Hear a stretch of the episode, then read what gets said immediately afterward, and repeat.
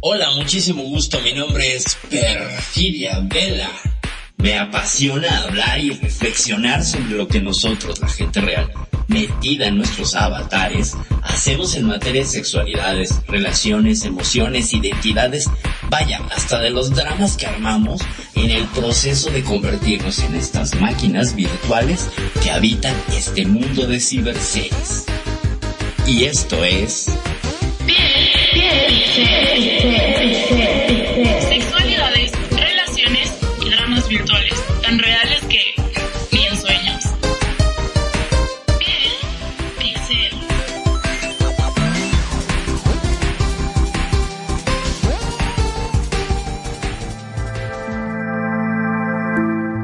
Buenas noches, buenas y calurosas noches aquí desde la Ciudad de México. Soy Perfidia Vela. Les doy la más grande bienvenida, la más calurosa y ahora sí, de hecho, la más calurosa bienvenida a este, a esta emisión número 53 de Piel Pixel. Hoy vamos a hablar de un tema que ya traía yo entre ojos desde semanas atrás porque pues es algo que es interesante y que termina siendo algo que todos nos identificamos y vamos a ver por qué el tema de las ovejas negras. Pero antes de pasar a trasquilarnos emocionalmente y a ver si nuestra lana es de la suficiente calidad familiar o no, este, quiero presentar a quien me va a acompañar en los micrófonos esta noche, nuestro director, productor y por supuesto amigo y compañero locutor Magnum Dacum. Buenas noches. Qué presentación, por favor. Eh, muy, pero muy buenas noches. Como siempre, un placer enorme estar en este programa. Y te digo que es un programa que en la cual me siento como que lo hicieron para mí. La oveja negra de la familia. Sí, eso soy yo. Ah, Soy- mira, están hablando bien, de mí. mira. Y es una autobiografía. No sé, a lo mejor, a lo mejor vamos a ir viendo, vamos a ir viendo. ¿Qué te digo yo? Que pues, pues soy como oveja de muchos colores. Este, sí, exactamente, exactamente. Aprovechamos para darle la bienvenida a mi sobrina preciosa, divina, chula y adoradísima sobrina Dafne que está aquí acompañándonos en la estación. Te mando muchos besos, sobri hermosa. También a todos los que nos están escuchando pues por las diferentes eh, redes, a quien nos escucha por Facebook Live, a quien nos escucha por Spotify, a la gente de Anchor, a la gente de TuneIn, la gente de Evox y por supuesto quien pues, ya encontró que la manera de buscarnos y, y escucharnos de manera diferida en YouTube. Recuerden que ya estamos en YouTube como Radio Consentido, así lo buscan, así está el canal. Radio Consentido seguido y aparece y ahí puedes checar todos los programas anteriores, no solo de Piel Pixel, sino de toda nuestra programación. Y ahora sí vamos a darle a este, a este mole que va a ser mole de oveja, mole de oveja, este, negra. Magnum, tú dices que eres una oveja negra, ¿por qué? Cuéntanos. Bueno, te cuento, mi papá, yo te había comentado que él era comisario retirado de la policía, estuvo como comisario muchos años, imagínate. Eh, hombre grande, siempre se estilaban, por decirlo de alguna forma, que los hijos fuesen también de la repartición. O sea, si el papá era policía, el hijo tenía que ser policía y así continuar con la cadena, ¿no? Y yo dije, no, pará, pa, eh, no, la policía no es para mí. No, no, pero ¿cómo que no? Que esto, que lo. Hasta me vino a buscar el jefe de policía porque era muy amigo de él, qué sé yo. Este, me mandó. Ajá. No, le digo, yo, policía, discúlpame, pero no, no, no me gusta. Pero ¿cómo no podés? eh? No, ¿en qué cabeza cabe? Pero pibe, te han lavado la cabeza. Me decían, bueno, imagínate los problemas que tuvo. De hecho, cuando me negué, me negué que no fui, no fui, no fui, obviamente que no fui. Wow. Este, estuvo sin hablarme varios meses mi papá. No me digas. Sí, sí, sí, sí, muy enojado estuvo, muy enojado. Este, me decía, no vas a ser nadie ahora por esto, por el otro. Este, vos que tenías todos un, un- un porvenir, yo tenía todo preparado para vos, ¿cómo me haces esto? que Bueno, increíble, pero bueno, es cierto, sí, sí. Lo que pasa es que se acostumbraba en las familias de antes el que si el papá era carpintero, el hijo era carpintero y seguía toda la tradición de carpintero. Este, el que era albañil lo mismo. Eh, bueno, así se iban siguiendo su profesión. Imagino yo, ¿no? Y mi papá no quería Sí. ser menos y supuestamente, a ver, se le habrá cruzado si yo soy policía, mi hijo tiene que ser policía. Obviamente, no podía ser menos. Pero Claro. no, ahí yo corté con todo, no, no, nunca me gustó. De. ¿Qué número de hijo eres? El segundo, El segundo. En realidad sería el, tercero. bueno, en realidad sería el tercero, porque te cuento, yo tengo dos hermanos que son mayores a mí, que son mellizos, varón y mujer. Ok, ok, Este, y yo sería el tercero. ok. Sí, el tercero. Exacto, Sí. lo que pasa es que bueno, porque tengo los- que no contar nacen, no una una dif- una diferencia, ¿no? En la cual este mi, mi negación también fue porque este el primogénito, o sea, mi hermano, eh, él también estuvo en la policía y en una redada, qué sé yo, este salió herido de bala muy gravemente, bueno, y terminó falleciendo. Entonces es bien. como que continúa, yo digo, no, pará, después lo que le pasó a mi hermano ni de casualidad, olvídate, ¿no? Claro. No. Claro, además, no, ser policía, miembro de, de la seguridad de cualquier país, pues implica siempre ese riesgo, ¿no? Eh, eh, no es cualquier trabajo, no es cualquier trabajo, es una noble profesión eh, muy malentendida y muy vilipendiada, pero ex- eh, existe este riesgo. Y, y como bien apuntas, el, el gremio familiar, ¿no? Se vuelven los, los, los trabajos donde si el papá es abogado, todos tienen que ser abogados o dedicarse a leyes. Y ciertamente era un esquema que estaba pues muy de moda el siglo pasado, que ya ha ido cambiando, creo. Entonces ya el número de ovejas negras pues, se definirá por otras cosas. Pero sí, ciertamente revelarte ante la profesión familiar, casi casi como por mandato, te convierte, te convierte en una oveja negra. Eh, lamento, lamento lo de tu hermano Magno, de verdad que, que, que fuerte. Y, y tu hermana no se dedicó a, a nada de la, de la policía. No, lo que pasa que, aunque te parezca mentira, mi papá era machista. Era, viste que todo hombre- eh, para él las mujeres tenían que estar en casa, obviamente. ¿no? Ok. Dedicarse a atender a su marido. Este, por eso a mi hermana la había enseñado, eh, la mandó a la escuela de, le llamaban corte y confección para costura y ese tipo de cosas, porque decía que las amas de casa tienen que aprender ese tipo, cocina, de ese lado. Y el hombre era el que tenía que eh, llevar, por supuesto, el pan a la mesa, ¿no es cierto? Ir a trabajar. Y bueno, indudablemente tenía que ser, este, continuar con la tradición familiar. Es más, este, justamente me decía, si tu hermano te viera, yo digo, justamente por hacerte caso, mira cómo, quedó, cómo está mi Ajá. hermano. eh. Y bueno, fue esa la gran pelea. Yo creo que no me echó de casa porque, bueno, no sé. Este, porque, mi Porque mamá no finalmente, porque finalmente a las familias las va a unir el amor. El amor y el control, ya hablaremos eso. Yo creo que podemos hacer todo un programa sobre el amor y el control en las familias. Pero no te echo de casa porque te amaba, porque finalmente pues, los padres son los padres, ¿no? Y los hijos seguimos siendo los hijos. Y ahorita vamos a analizar todo este asunto, fíjate, de la oveja negra desde el sistémico familiar, que es una de las, de las líneas de pues, pensamiento filosófico y psicológico que seguimos en este programa, porque pues finalmente es un- una estructura de análisis, una de tantas que tenemos en, disponibles para tratar de entender por qué surgen las ovejas negras y cuál es el papel de la oveja negra, porque viene a ser el papel del rebelde.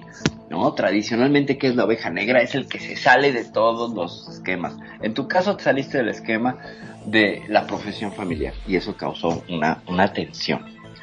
Hay otros casos donde se salen del esquema del deber ser, es decir, si es una familia que precia de tenerse pues ciertos valores y que son muy educados y etcétera y la oveja negra resulta que le gusta dejarse el cabello largo, dedicarse a la música mm, o tener un estilo de vida licencioso, incluso con adicciones, llámese alcoholismo, adicción a las drogas, esto también va formando parte del estereotipo de la oveja negra, porque fíjense, vamos a ver el origen un poco de dónde viene la idea del del ah, exacto al teatro también, como dice mi sobri, ciertamente, al teatro o a ot- otras cosas como la locución, ¿no? También.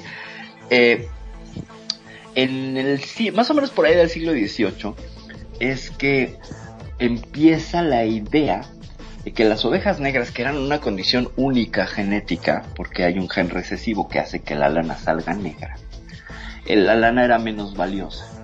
Porque, porque si tú te haces un abrigo de lana negra, el negro tiende a retener el calor.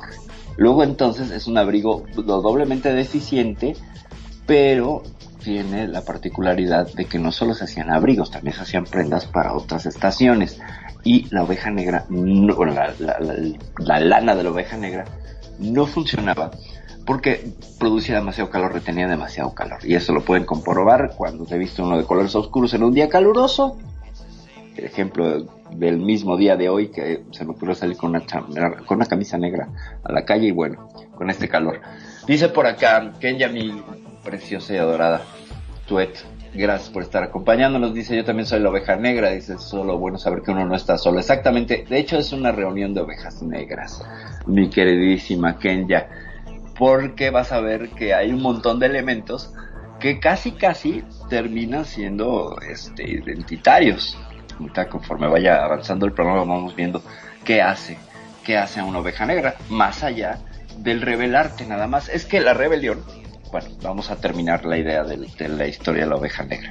Entonces, la lana de la oveja negra no era ah, igualmente valorada, no, la vendías igual en el mercado. Entonces, de ahí surge la idea de que la oveja negra vale menos. Y se trasladó, no se sabe cómo, al contexto, sobre todo occidental, de los comportamientos familiares. Supongo yo, y esto lo añado, que si estamos hablando del siglo XVIII, pues evidentemente continuó el XIX con toda la moral victoriana que sorprendentemente sigue funcionando y sigue en pie, sobre todo la moral sexual eh, victoriana. Y evidentemente quien se saliera del redil, quien se saliera del corral, quien fuera diferente, encajaba perfectamente con qué? Con la oveja negra. No nada más es la rebelión, eh, no nada más es rebelarte, no nada más es oponerte, no nada más es no cumplir con los estándares, también cumples una función como oveja negra de chivo expiatorio. Aquí nos vamos a aventar ya casi toda la granja. Porque, ¿qué va a ser la oveja negra? Va a ser el objetor de conciencia, es decir, el que va a cuestionar al resto de la familia sobre su propia idea de familia, sobre la propia idea de lo bien que lo hacemos. Y entonces resulta que en todo sistema hay uno que le toca ser el disfuncional. El que rompe con eso generalmente son los más pequeños de la familia. El, si es una familia de tres, el tres es el que va a cumplir el papel de oveja negra, el dos será el sándwich y el primero será el primogénito, el príncipe heredero. Esos son los papeles que más o menos se van dando y conforme se extiende la familia se van reacomodando. Dentro del análisis de la sistémica familiar hay que acotar aquí que estamos haciendo solamente un ejercicio de ensayo y que las opiniones vertidas en este programa pues meramente son la interpretación que damos con la evidencia disponible sobre un tema determinado, como este de las ovejas negras. Entonces, ¿qué sucede? Yo como oveja negra, diferente, raro bicho verde, galletita cuadrada en medio de las galletitas redondas, hay un montón de definiciones, o chivo expiatorio, pero es que aquí, vamos a hacer la diferencia. Voy a cargar con el señalamiento de la familia tú no estás cumpliendo con el papel y te vamos a exigir más porque tienes que cumplir con ese papel. Entonces toda la familia presiona, todo el sistema busca equilibrar porque el desequilibrio surge aparentemente desde la oveja negra, desde el que se revela, desde el que se opone, desde el que cuestiona. Puede ser que cuestiona porque no sigue una orientación sexual esperada, o una identidad de género esperada, o un papel social como el trabajo esperado, tiene una característica física diferente, a lo mejor todos los hermanos tienen el cabello negro y lacio y esta salió china y rubia, ¿no? Entonces, aunque sea oveja negra, eh, va a cuestionar, va a serle la diferente, el diferente, por alguna eh, característica, ya sea física o comportamental. Generalmente es comportamental. Hasta aquí, Magnum, ¿cómo ves? ¿Encajas o no encajas? Pero sí, tal cual, es como vos decís. Es más, vos sabés que una de las cosas que, que a mí me chocó mucho este, era como que una vez mi papá llorando, eh, te lo juro, llorando, cosa que nunca lo había visto llorar en mi vida, mi papá, este, me dice, ¿qué es lo que hice mal? ¿Por qué me, me saliste así? ¿Qué es lo que hice mal? Soy un mal padre, ¿qué hice mal Fíjate yo? el asunto culpígeno. Claro, eso está fuertísimo, dale, dale. Me, me, me retorcía, yo digo, pero pa, no, lo, no te pongas así, digo, nada que ver, vos no hiciste nada malo, simplemente son gustos, le digo, no me gusta la policía, no, no, no me hallo, no, no, es algo que no me gusta. Yo tuve que haber hecho algo mal, decime, fui un mal padre, me decían, pero terrible, o sea, fue una cosa que... Sí, sí, sí, fue fue terrible, fue terrible, fue para mí, este, viste, cuando vos te, te acostás ya no podías dormir, yo dije, mierda, tan mal estoy, digo, tendrá razón mi papá, y yo soy un desastre, viste, porque te queda ese cargo de conciencia, ¿no? Claro. Este, porque yo decía, entonces, pucha, capaz que puede ser, no, mañana voy y le digo que sí, que me meto en la policía y ya está, ya fue, qué sé yo, así no se pone mal, porque no lo podía ver así a mi papá tan, tan afligido, tan mal, ¿viste? Hasta que después, bueno, salí, hablé con mis amigos y todos me aconsejaron, no, pero ¿cómo vas a hacer una pelotudez de, de ese tamaño? Me decía, si a vos no te gusta, no es algo que vos ¿Cómo te vas a sacrificar solamente para darle el gusto a tu papá cuando no corresponde? Me decía. Si vos no te sentís, no estás haciendo nada malo. son gustos simplemente. Es otra cosa, otra forma de pensar nada más. Es correcto. Es correcto. Qué buenos amigos, debo decir, qué buenos amigos que te aconsejaron oportuna y precisamente en el momento debido. Fíjate, el tema culpígeno con tu papá y en qué fallé, porque él tenía una expectativa y que nos pasa a todos los que alguna vez hemos vivido esta experiencia y esta aventura de ser padres. Entra la idea de que son como robots programables los hijos, entonces lo que tú les coloques en la programación tienen que seguirlo a pie juntillas. Y pues es una es un engaño, es una estafa cultural porque nos quedamos mucho con la idea de que cuando son chiquitos son muy obedientes, bueno, alguna etapa, en algún momento, Llega un momento donde tú puedes ejercer control y, guía. Y esperas que esto se extienda en el tiempo. Que se detenga como si fuera una grabadora y le pones pausa y entonces el niño continúe su vida, pero en ese específico caso de la obediencia o del seguir las reglas, está en pausa, porque yo puse esa pausa, pero no resulta que se me botó el botón de pausa y siguió grabando, ¿no? O se siguió grabando como quiso y a la buena de Dios. Entonces, evidentemente, el querer esperar que los hijos se mantengan obedientes, todo, sí somos obedientes porque fíjense cómo Magnum lo reveló más adelante diciendo, bueno, le voy a cumplir a mi papá el papel, que ahí demuestras cómo los hijos somos fieles a los padres, solo que tú rompiste este esquema de árbol familiar al decir voy a vivir mi propio destino, no el que tú quieras imponerme, no el que tú esperes en mí, no el que tú proyectaste en mí aunque te duela, porque no dejas de amar al, a, los padres.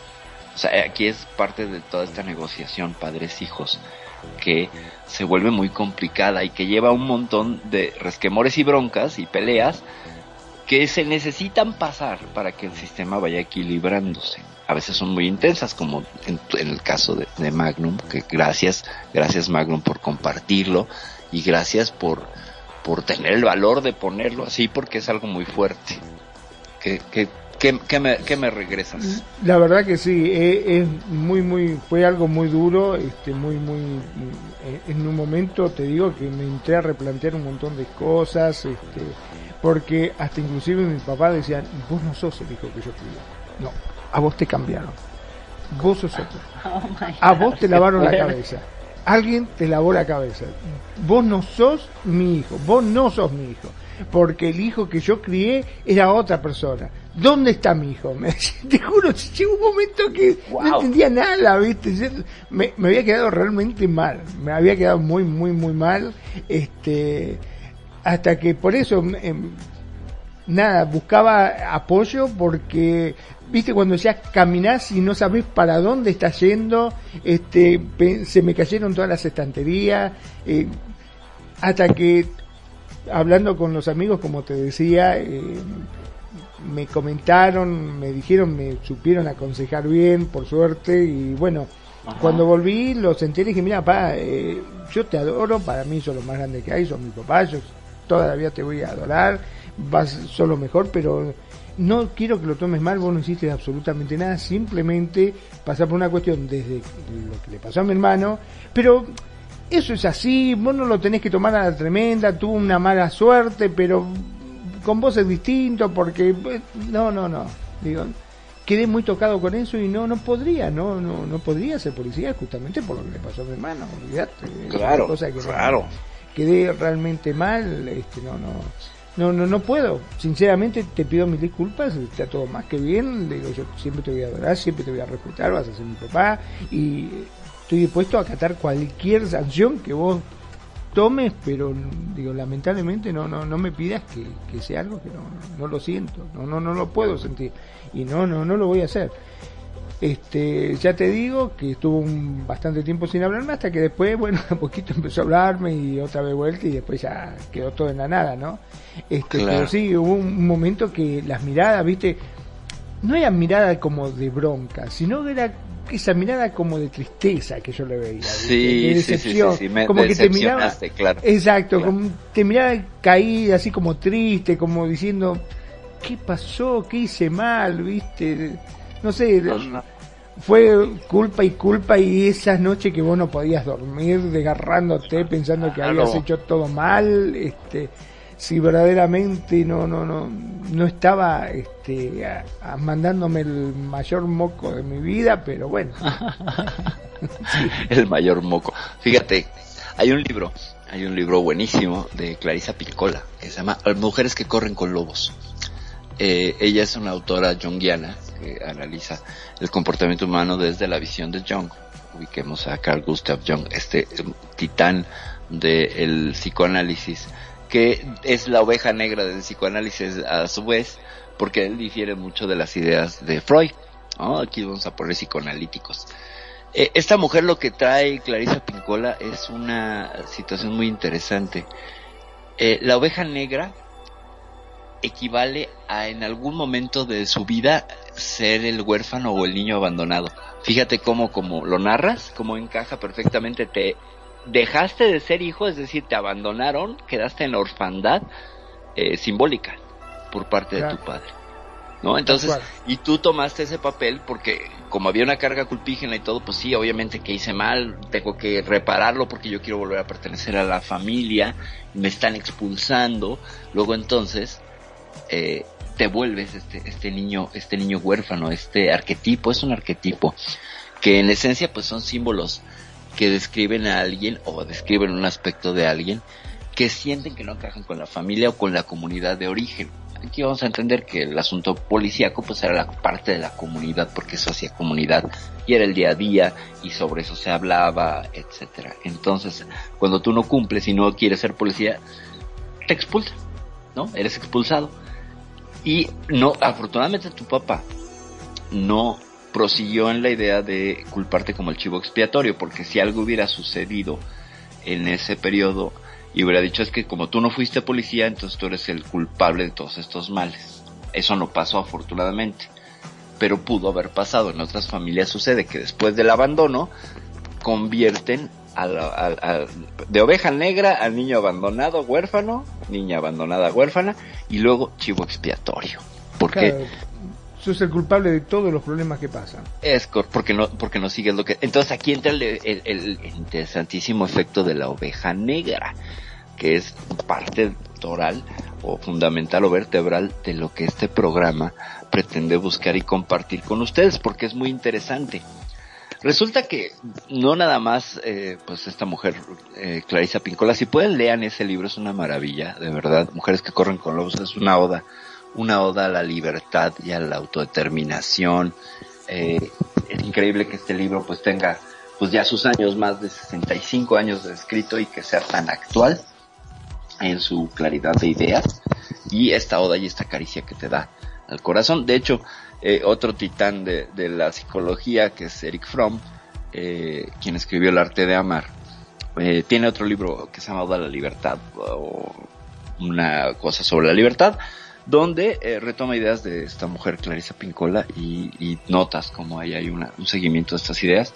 Entonces, pues bueno, son autores que, que sí pueden darse una vuelta por ahí, no son lecturas terapéuticas en realidad, son lecturas como para aprender a tener más herramientas en la vida pero con el efecto oveja negra, con el efecto oveja negra, eh, hay hay algo muy interesante porque en los 60 pues alguien decidió, eh, lo notó, ¿no? Dijeron, bueno, a ver qué pasa con la oveja negra, cuál es el papel de la oveja negra. Y entonces un psicólogo que se llama Rowan, que se apellida Rowan, eh, no, Murray Rowan, eh, a mediados del siglo XX, siguiendo un poco las ideas tanto de Pincola como John como, como también de, la terapia Gestalt, de la Gestalt, eh, él describe el término paciente identificado. Es decir, que dentro de la sistémica va a haber quien va a demostrar o va a, generar el síntoma de la enfermedad sistémica de la familia. Es decir, la oveja negra es el síntoma de que algo al interior de la familia no está funcionando. Es como la fiebre. La fiebre no es la enfermedad, es tu cuerpo queriendo subir la temperatura para matar a los bichos. Y sí funciona en ocasiones pero el mismo síntoma es una sufridera, ¿no? O sea, la, fiebre es incómoda. Entonces, como es incómoda, la oveja negra, como es incómoda, el, el, paciente identificado, es decir, es este, esta muestra de que algo a nivel sistémico no está funcionando. Y entonces su papel es mostrar que algo no está funcionando. Por ejemplo, el dolor es un indicativo de que hay algo más profundo adentro. Es una reacción del cuerpo fisiológica que nos indica que hay algo más grave o que puede agravarse. Entonces, eh, como con el dolor de muelas, si tú, el dolor de muelas es el síntoma de una caries o de un nervio que te roto, de una fractura. Entonces, la oveja negra es el síntoma. Por eso Rowan dice, este es el paciente identificado. ¿Y cuál va a ser el papel que va a hacer? Pues el papel de chivo expiatorio. Porque el sistema lo que va a hacer es meterlo al redil a través de la objeción, de la persecución, de la crítica, del juicio, de todas las herramientas que pueda disponer la familia. ¿Para qué? Para que entienda que el sistema de familia se está defendiendo. O sea, es una lucha de poderes. El sistema de familia busca defenderse aunque sea disfuncional y la oveja negra le dice, tú eres disfuncional, no te defiendas, ¿no? Este, tienes que aceptarlo. Fíjense cómo ya cambia y cómo la balanza del poder queda un poco dentro de la oveja negra. Porque quien está objetando y quien está diciéndole a la familia que hay algo que cambiar. Fíjense, aquí viene algo bien fuerte. Aplica para las adicciones. Aplica para la gente que rompe las, las, leyes. Aplica para ese miembro de la familia que se salió completamente del redil o del corral y está demostrando este hecho innegable de que a nivel sistémico hay que volverse a recalibrar porque hay cosas que hay que sanar para que entonces este papel se cumpla.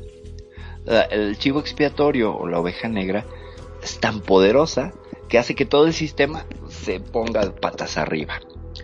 Porque hay una cuestión muy interesante. Somos seres eh, que caemos en un sesgo de percepción, un sesgo cognitivo, que es eh, la identidad endogámica de grupo. Es decir, yo como familia soy un grupo, pero si estoy con unos amigos que les gusta el fútbol y apoyamos al River y de pronto uno llega con una camiseta del Boca, pues evidentemente va a ser el que está objetando la conciencia, ¿no?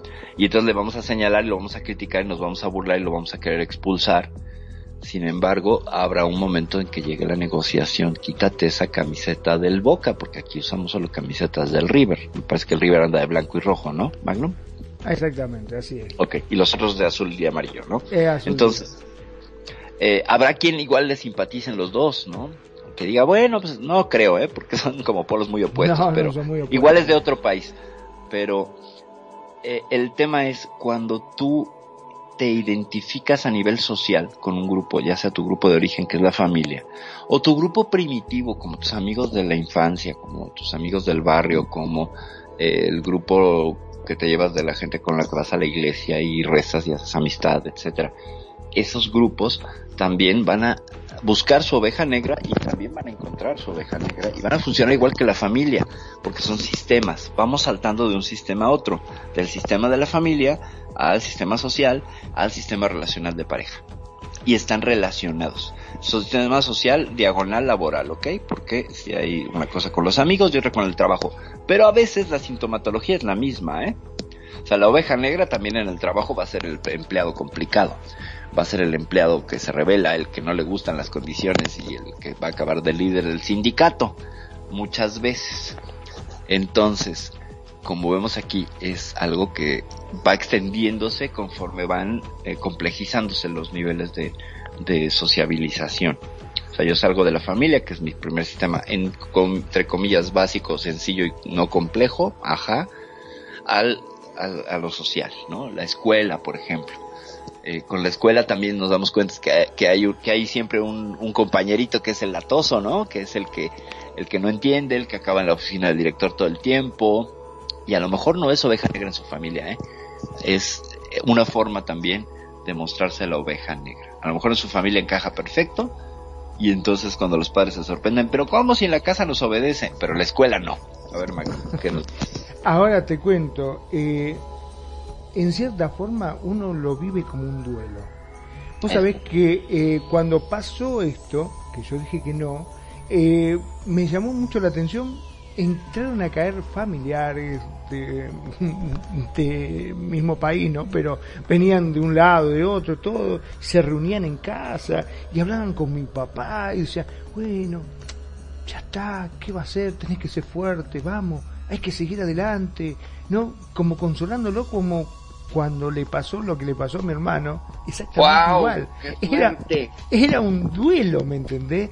venía mi, duelo. Venía mi tío y le decía, bueno, bueno, bueno, ya está, vamos, ya está, olvídate, vamos, hay que continuar, la vida continúa, vamos. Y mi papá medio, con la cabeza agacha, así, lo abrazaba, bueno, eh, ya está, dale, vamos, hay que continuar, la vida continúa, hay que seguir, este, y a mí me miraba, lo único que hacía, movía la cabeza y decía, ¿cómo?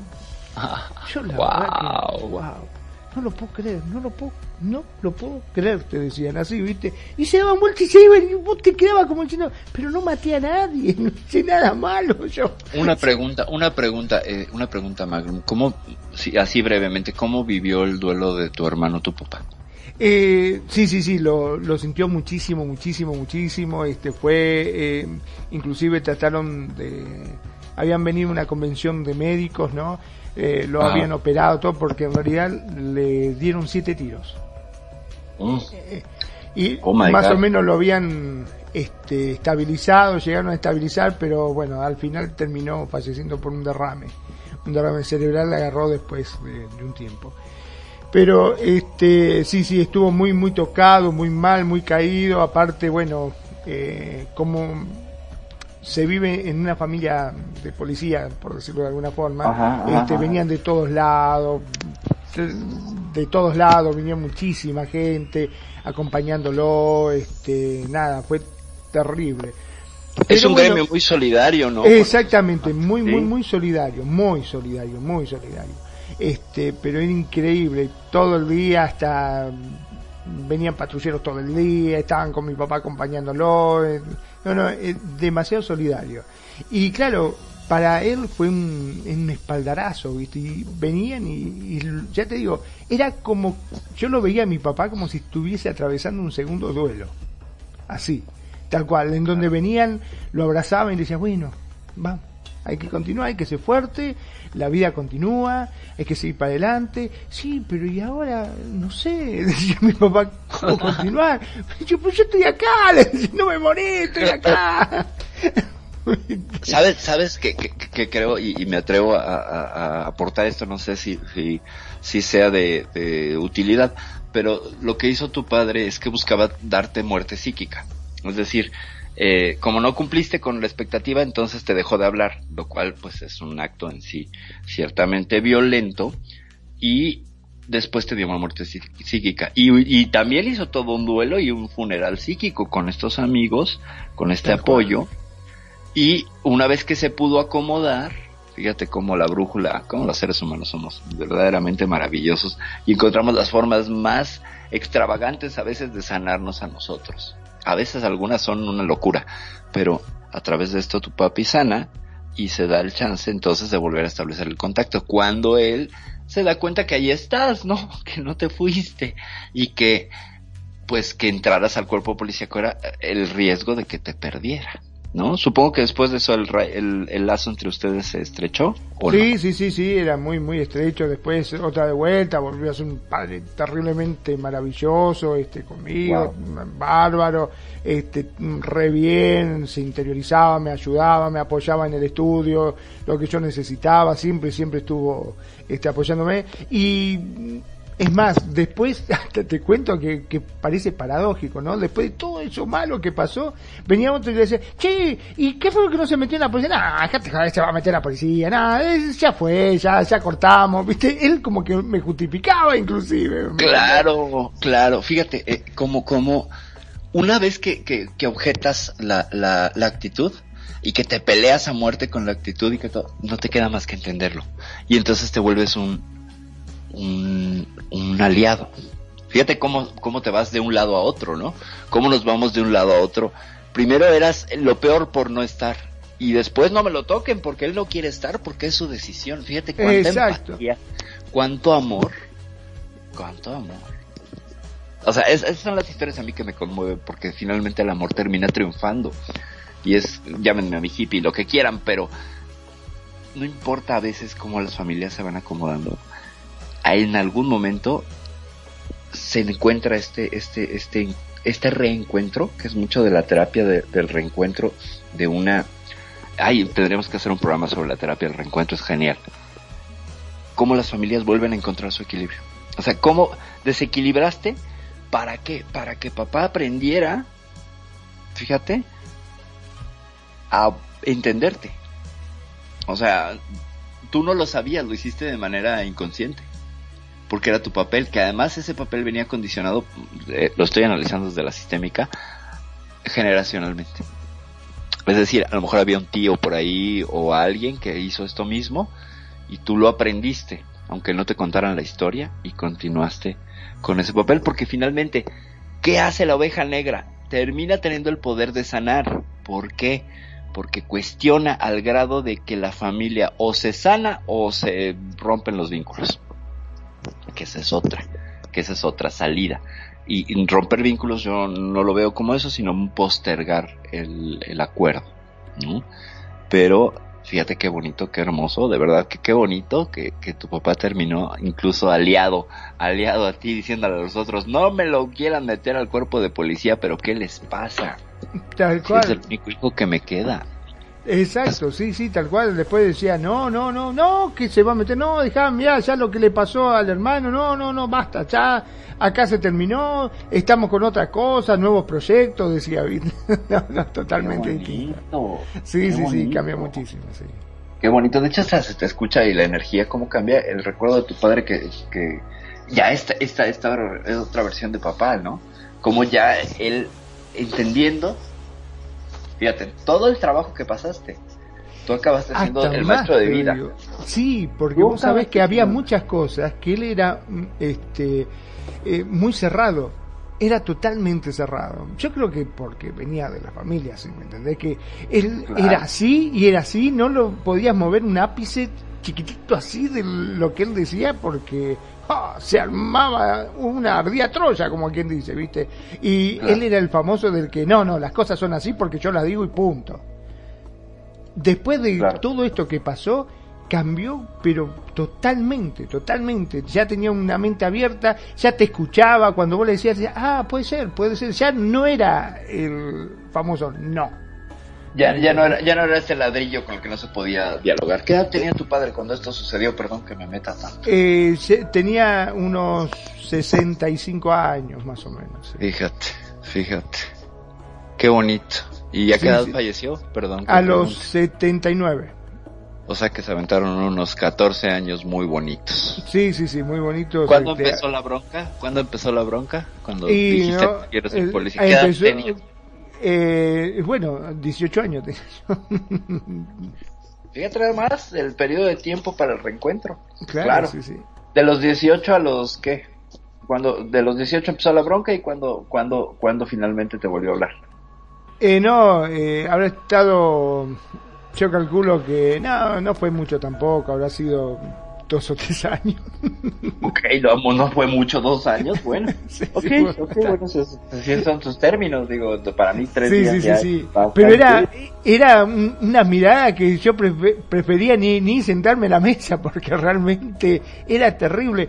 O sea, no era una mirada amenazadora. No, no, no, estaba decepcionado, triste. Era triste, yo lo miraba a él y me daba pena, me daba pena verlo, lo triste que estaba. Entonces yo no lo podía ver y, y a veces decía, no, me quedo a comer en la casa de un amigo, o me voy para otro lado y no iba y qué sé yo, y así. Hasta que me fui a trabajar, con decirte, me había ido a trabajar a Buenos Aires. Este, eh, por eso te digo que estuve dos años trabajando y ya cuando volví, después de estos dos años de no tener prácticamente contacto, era hablaba con mi mamá y por ahí me pasaba y decía, hola hijo, ¿cómo estás? ¿Todo bien? Sí, bien, todo bien. Esa era toda la, conversación que teníamos. Claro, pues quería saber de su hijo. Ajá. Wow. Eh, sí, sí, sí, sí.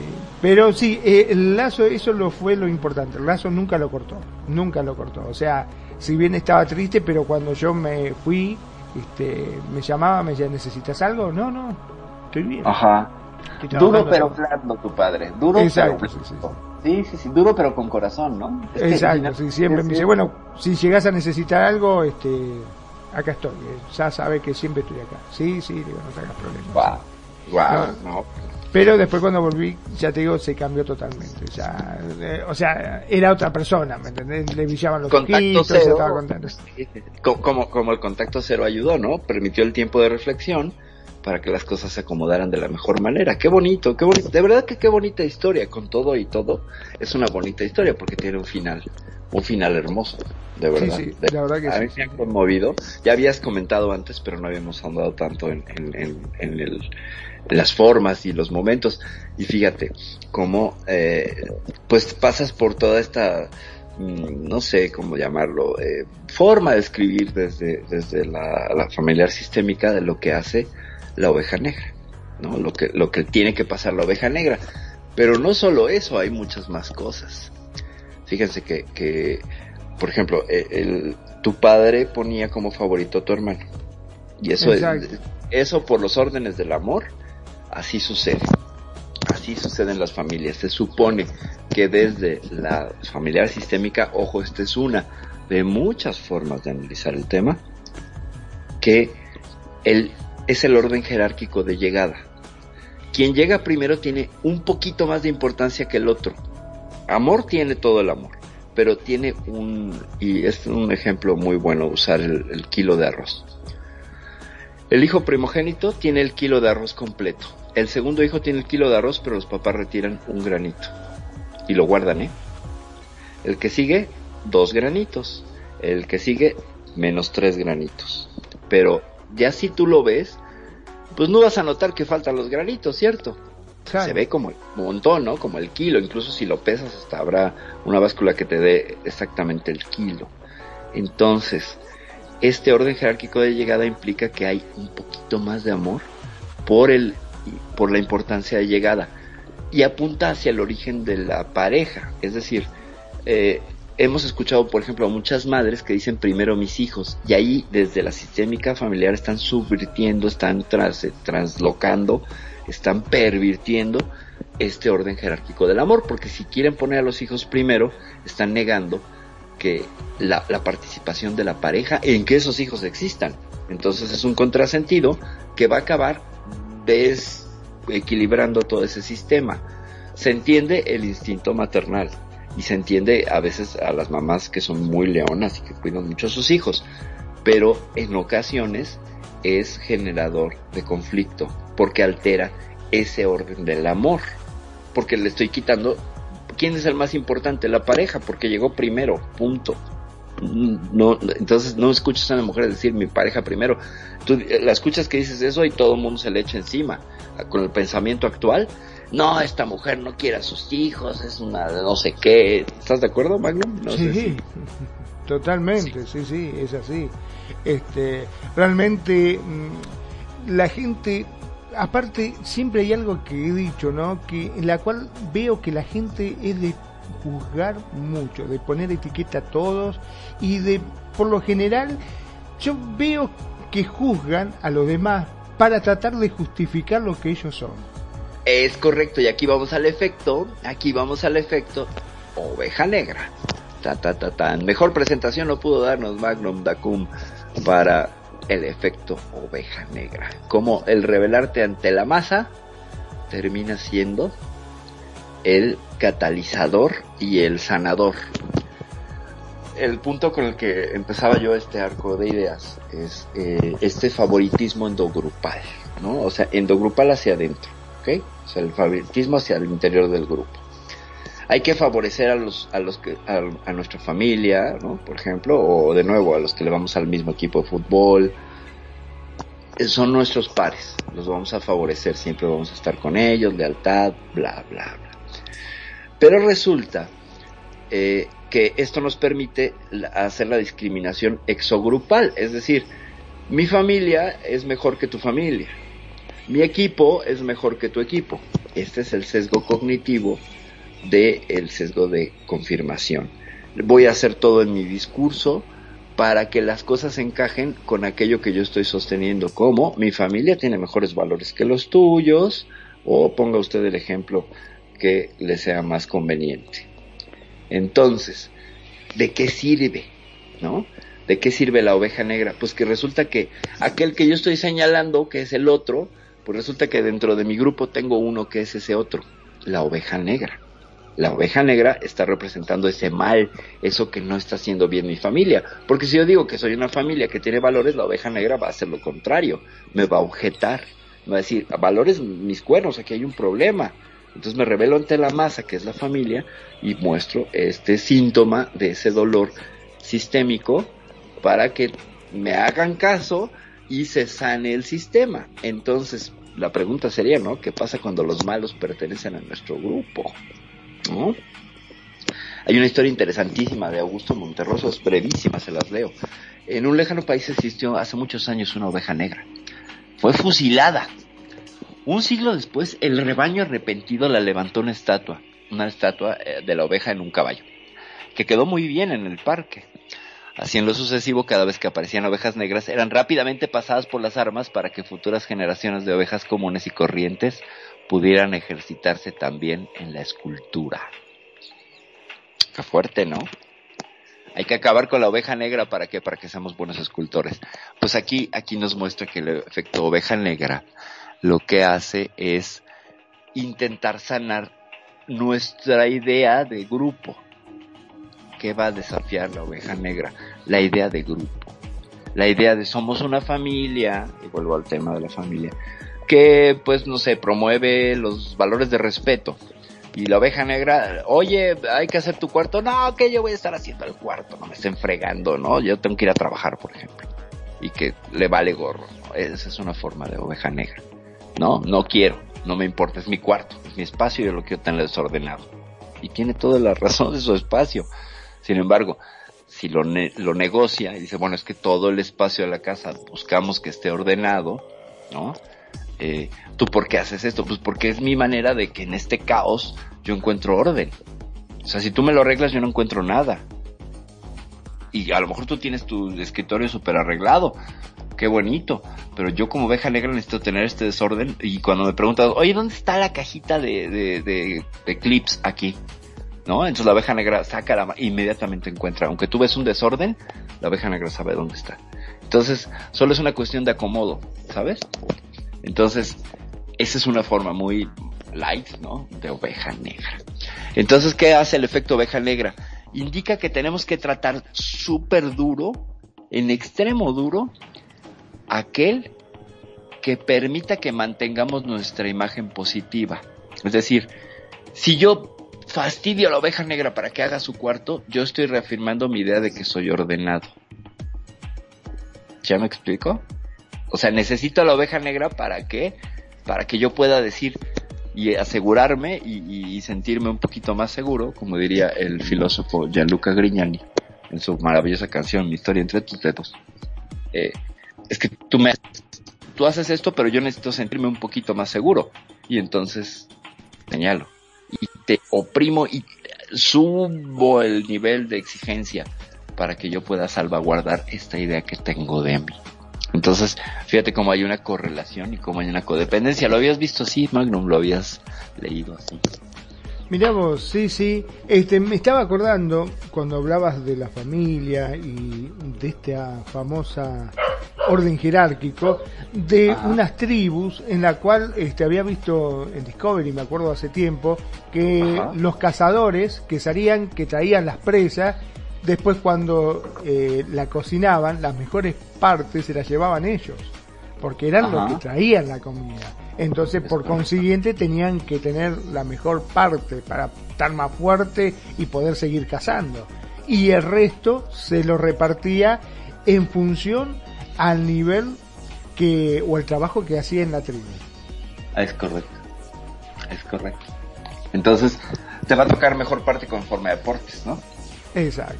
Pero hasta cierto punto, porque no puedes salir a cazar, ¿no? Claro. Eso era lo privilegiado, digamos, lo que se llevaba la mejor parte. Después el resto, este, bueno, y el que menos hacía, menos comía. Claro, claro. Bueno, tiene una lógica dentro de un sistema de producción algo primitivo, ¿no? Pero sí, sí, sí, sí. Eh, eh, entonces, fíjate cómo, cómo entre más críticas y presión psicológica hay hacia los miembros del propio grupo que, que, que tenemos que hacia el exterior. Es decir, si tú tienes un problema de familias y dices que los vecinos son unos licenciosos y hacen ruido y no barren y no limpian y sus perros y todo, al tener toda una, una oveja negra y le presionas para que barra, limpie, ¿sabes? De, con, más con más poder, con más fuerza que hacia los de afuera. Y esto lo encontraron en un estudio de los 60 que es muy interesante, fíjense. Ahorita les digo el nombre del psicólogo. Les voy a decir primero el estudio. Eh, al notar que había este comportamiento de oveja negra, eh, este grupo de psicólogos, porque es un grupo de psicólogos liderados por uno en específico, dice, bueno, vamos a traer estudiantes de Derecho y Filosofía. Y les vamos a, mostrar unos discursos de dos minutos. Eh, no les vamos a decir si son del grupo eh, de filosofía o de derecho. Son dos grupos completamente distintos, cada uno con su idea de yo pertenezco a la facultad de psicología, de, de filosofía y yo pertenezco a la facultad de derecho. Y les mostraban los discursos. Primero no les decía, a ver, te voy a mostrar estos tres discursos, valóralos. ¿Vale? Quiero que me digas si son buenos o son malos. Y entonces, en la primera parte del estudio, no les dicen de quién es el estudio. Entonces, lo que emiten de, opiniones es pues una, una suerte de aprobación general. Es decir, pues no están tan mal, podrían estar mejor, pero lo aprobamos. Y cuando les dicen, ahora te voy a poner un discurso al estudiante de derecho del de filosofía, o sea, te voy a poner un discurso de un estudiante de filosofía y me das tu valoración. Y entonces daba su valoración positiva. Y cuando le daban el discurso del estudiante de derecho, la valoración era negativa. Lo mismo con los de filosofía. Valoraban positivamente al estudiante de derecho y negativamente al de psicología. Y entonces fue muy interesante porque al propio grupo lo estamos denostando, porque al propio grupo lo estamos haciendo hacia un lado. ¿Qué pasa? ¿Qué demonios está sucediendo aquí? Y entonces vino, vino la tercera parte del estudio, que es muy interesante, cómo se valoró o cómo se trató de, dilucidar esta, este resultado, ¿no? ¿A qué se debía? Pues se debe a que le exigimos más a nuestro propio grupo. Queremos que nuestro propio grupo cumpla con ese deber ser o con ese estándar.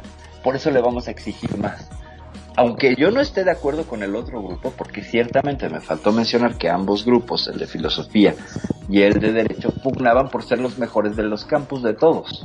O sea, como las facultades estrellas, ¿sabes?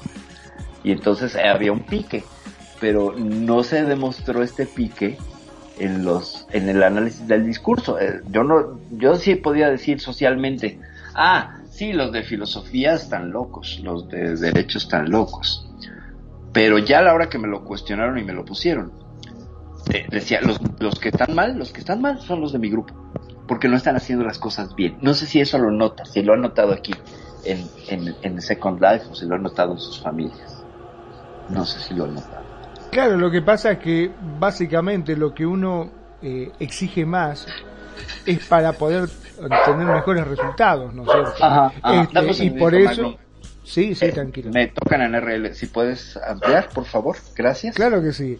Este, normalmente yo creo que uno exige más eh, a su propio grupo para poder obtener, como decía, mejor resultado. A mí me pasa por lo general, eh, si voy a poner a un ejemplo, eh, siempre he dicho de que para mí mismo siempre soy muy eh, prejuicioso. O sea, todas las cosas que yo hago, siempre eh, las miro de todos lados, de arriba, de abajo, eh, le busco los defectos por todos lados. Y por ahí, para lo demás, no. Por ahí, cuando viene, este, hay otro trabajando en la obra, qué sé yo, y hace el trabajo y digo, no, pero sí está bien, déjalo así, no pasa nada, este, se ve bonito.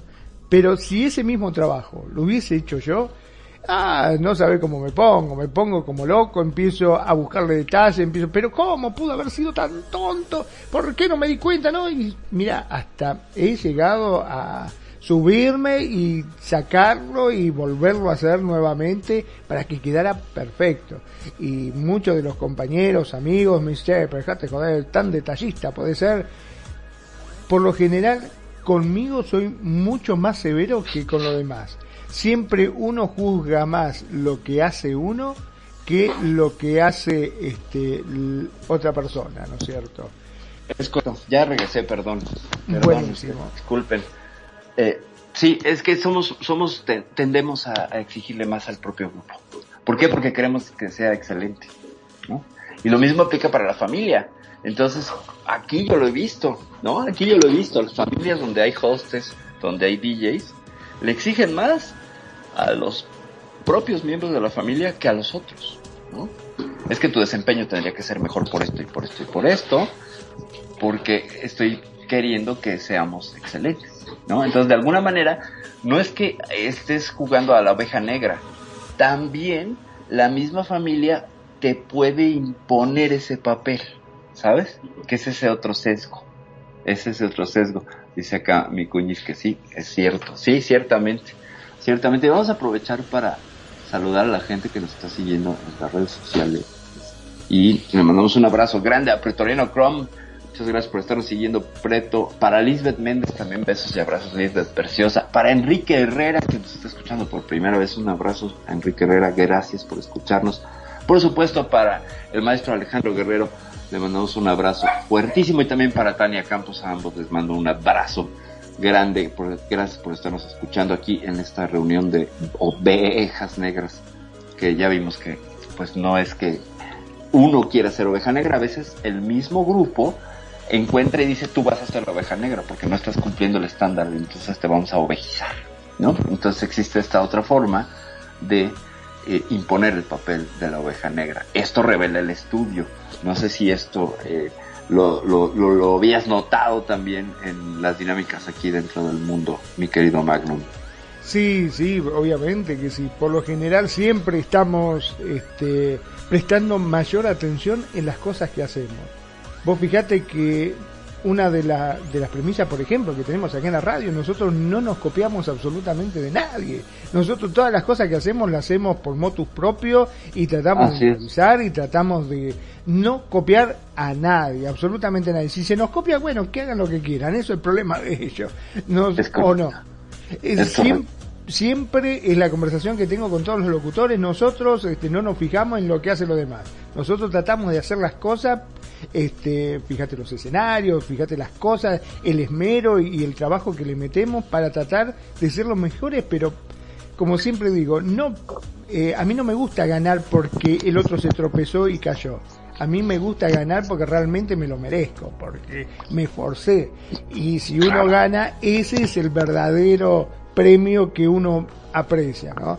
¿Qué sentido, ¿Qué sentido tiene este estar corriendo, ponerle, jugamos una carrera los dos y yo, ay, me caí, me, ni bien arrancamos, me caigo y me quiebro. Y vos llegás prácticamente caminando tranquila y decís, ah, esta victoria se la... De... Es que no tiene gracia, no tiene gracia para mí. Es correcto. Es correcto, sí, sí, sí. Entonces es una forma como de añadirle, ¿no? De añadirle gloria, de añadirle, eh, pues que si no hay riesgo no hay gloria, ¿no? Un poquito de eso. Entonces tú eres el personaje que vas a traer del riesgo eh, para que yo pueda alcanzar la, excelencia. Fíjate qué interesante, ¿eh? Porque estás trayendo esta narrativa que creo que veo mucho, mucho, mucho en este, en este mundo. Y en el mundo en general, ¿no? Pero bueno, pues aquí como, como estamos una, somos una radio basada en los píxeles, que nos compartimos con gente que también son píxeles porque andan en Facebook y en otras redes sociales y tendrán un avatar aunque no se mueva, gente, eh, recuerden que cuando sube su foto a cualquier eh, carretera de la carretera de la información llamada ciberespacio, pues ya se convierten ustedes en avatares, es decir, una representación de ustedes mismos que va a ser un portavoz y, alguien, y va a hablar por ustedes en, en las redes. Entonces, entonces, lo que vemos aquí es que ya sea que tú decides ser oveja negra, ya sea que te impongan el ser oveja negra, esto es más común de lo que pensabas, ¿no? Entonces, eh, al menos yo sí me voy dando cuenta que hay más ovejas negras que de aquellas que se habían autoproclamado ovejas negras. No sé, Michael, ¿cómo ves?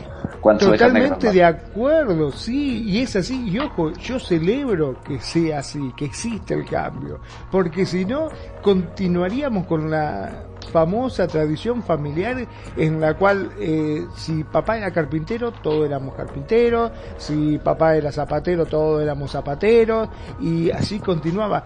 Ojo, no digo que esté mal para nada, pero esos cambios creo que son muy buenos. El poder probar otra cosa, el poder eh, esforzarse por uno mismo y, tener eh, la satisfacción de hacer las cosas por uno mismo creo que no tiene precio. Es correcto, es correcto. Fíjate cómo finalmente, eh, cuando tocó a ti ser la oveja negra, tuviste que hacer un esfuerzo extra, ¿no? Tuviste que hacer un, esfuerzo extra. Aprovechamos para darle la, bienvenida a mi hermana Dive. Manimosa preciosa, gracias por estar aquí en la estación y acompañarnos en este tema de las ovejas negras, donde yo creo que también tienes tú algo que platicarnos, Mani, porque al menos no sé tú, pero este, se ha venido de negro. ándale, bien, más viene de negro, ciertamente. Yo no quise hoy ponerme un avatar de, de oveja negra porque no lo hallé, la verdad es que no lo hallé. Ya cuando me di cuenta que tenía que venir al programa, pues ya era muy tarde como para ponerme un avatar o algún aditamento que hiciera que el avatar se viera como oveja negra, pero pues finalmente aquí yo quiero traerles mi propio ovejismo negro, ¿no? La propia forma en la que el, el, el discurrir en mi vida hace que desafíe un montón de papeles en mi familia y pues sea la oveja negra de las ovejas negras de las ovejas negras de lo que era el sistema familiar. No solo no me dedicaba a lo que mi padre deseaba, que no deseaba en realidad, porque pues, era como acá era más bien el periodismo lo que lo que marcó la línea de laboral. Nunca me interesó, aunque lo aprendí y toco esta misma mesa donde mi padre tantos años trabajó diseñando revistas, haciendo cuestiones de redacción, reunido con reporteros, etcétera, etcétera. Eh, como pues sí lo entendí porque fue algo que, como se dice acá en México, lo mamas, ¿no? Lo mamas de, de raíz, pero nunca me atrajo. A mí me atraía el arte, me atraían otras cosas, entonces de ahí rompí. Nunca hubo una persecución por eso, no, no hubo persecución, yo tengo que reconocer que no vino por parte de mis padres, siempre hubo aceptación, sin embargo sí hubo objeciones por parte de los hermanos, que sí cumplían el papel de ser los periodistas y me perseguían no por eso, sino porque desafiaba los roles tradicionales del, de género, ¿no? Entonces eso era lo que pum, más rompía el asunto con la familia. Y que además, en una familia donde los hermanos habían intentado meterse en el activismo social y no lo habían logrado muy bien, o sea, seguían desde sus trincheras en el periodismo, sí haciendo denuncia y todo, pero no se habían metido del todo. Entonces, cuando yo me meto al activismo, activismo en derechos humanos, eh, le resulta también completamente, ¿cómo te atreves, no? O sea, ¿cómo es que te atreves a ser la que está cumpliendo nuestros sueños? no, no hagas eso, no está bien. Entonces, por ese lado, pues desafié alguna, alguna suerte de parámetros que estaban a nivel eh, familiar. Mi ser oveja negra se dio más escolarmente. Eh, me dejaban el cabello largo, entonces en una época en la que pues todo el mundo traía el cabello corto. Y cada vez que me mandaban llamar a la dirección, iban mis papás y me enseñaron ¿no? a, enfrentarme al sistema, me dieron recursos para enfrentarme al sistema. En el reglamento no dice hasta qué, qué es largo y qué es corto, así que decidimos que a los hombros es perfecto, ¿no? Pero es que ese cabello parece de niña, que no sé qué.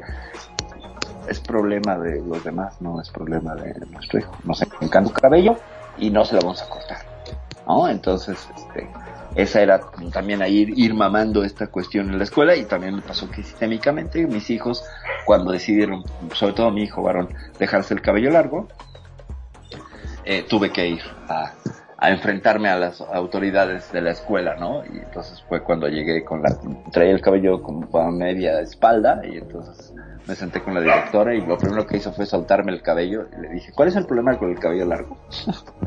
Pero bueno, esa es, esa es un poquito mi ser, este, oveja negra, que por ahí tengo otras anécdotas y otras cosas, pero vamos a ver que después de este estudio, después de esta, de esta, de esta conclusión donde perseguimos, donde perseguimos al, al, al propio por ser diferente y lo queremos hacer igual, pero acabamos en ese, en este, en esa vuelta sanando aquello, porque nos hace darnos cuenta que tanta persecución, que tanto juicio y que tanto estar queriéndolo meter en este molde es dañino, no es sanador y no es amoroso, es un ejemplo del control. Por eso les decía que amor y control en las familias todo el tiempo. Entonces se revela la familia como una entidad controladora y lo que hace la oveja negra es más amor, por favor, más comprensión, más empatía, para que entonces todos podamos fluir. ¿Qué hizo la oveja negra? Pues nada más pedir un poquito más de, sí, atención, pero no solo a su persona, sino a lo que revela. No sé si les ha tocado que escuchan, es que lo hace por llamar la atención. No sé si te ha pasado, Marco. Claro, lo que pasa que también si hay algo que me ha quedado dando vuelta en la cabeza y he pensado mucho al respecto, es que aquellas personas que se te enfrentan y te quieren hacer cambiar de actitud o quieren anteponer la familia o quieren este hacerte ver que lo que haces estás mal. En cierta forma guarda un, una envidia porque también le hubiese gustado hacer lo que vos estás haciendo. Es correcto, es correcto. Es que que se revela, eso es a nivel subconsciente, porque la oveja negra es la libertad, ¿no? Que otros se dan cuenta en ese momento de, chin, mira, estás feliz y puede desafiar al sistema y ahí sigue, ¿no? O sea, igual la castigan y todo, pero ahí sigue. A mí, mira, una vez me pasó estar en un campo que había esos tanques grandotes, ¿viste? Que son de chapa, donde están los molinos que largan el agua ahí, ¿no? Y estábamos con unos amigos y digo, che, ¿no podemos meter? Y el, y el paisano sí, no sé si se puede meter, no sé si le va a gustar, porque con esa agua no solamente riegan, sino también le dan de beber a los animales.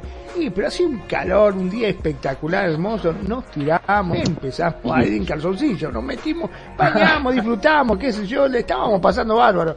Y por ahí viene uno y empezó, no, pero ¿cómo van a hacer eso, inconsciente? Que ustedes se meten qué sé yo, pero no saben lo lindo que está el agua. A ver, después de que estuvo protestando, hasta insultando, ¿no? Y diciéndole todo, se terminó metiendo y disfrutando y jodiendo y nos quedamos hasta la noche casi con este. Y yo digo, ¿y al final dónde estaba lo más? No, no, la verdad que se la pasa lindo acá. estaba fresquita el agua, estaba lindo para meter. Y ¿por qué tanto lío y tanta bronca? No, porque qué sé yo, vos fijate cuántos años hace que está y nunca me metí. ¿Y por qué no te metiste? Y porque como decían que no había que meterse, viste, qué sé yo. O sea que básicamente romper las reglas es a veces, eh, creo yo, hacer eso que te gustaría hacer pero que no te animás. Es correcto, es correcto. Es que fíjate, como hay un placer en romper ciertas reglas.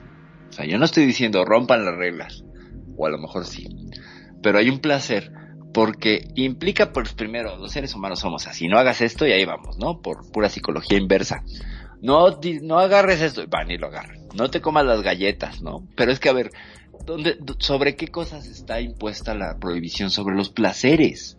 Sobre los placeres. Ahí vuelvo al asunto que está esto permeado un poco por la moral sexual victoriana. Ojo.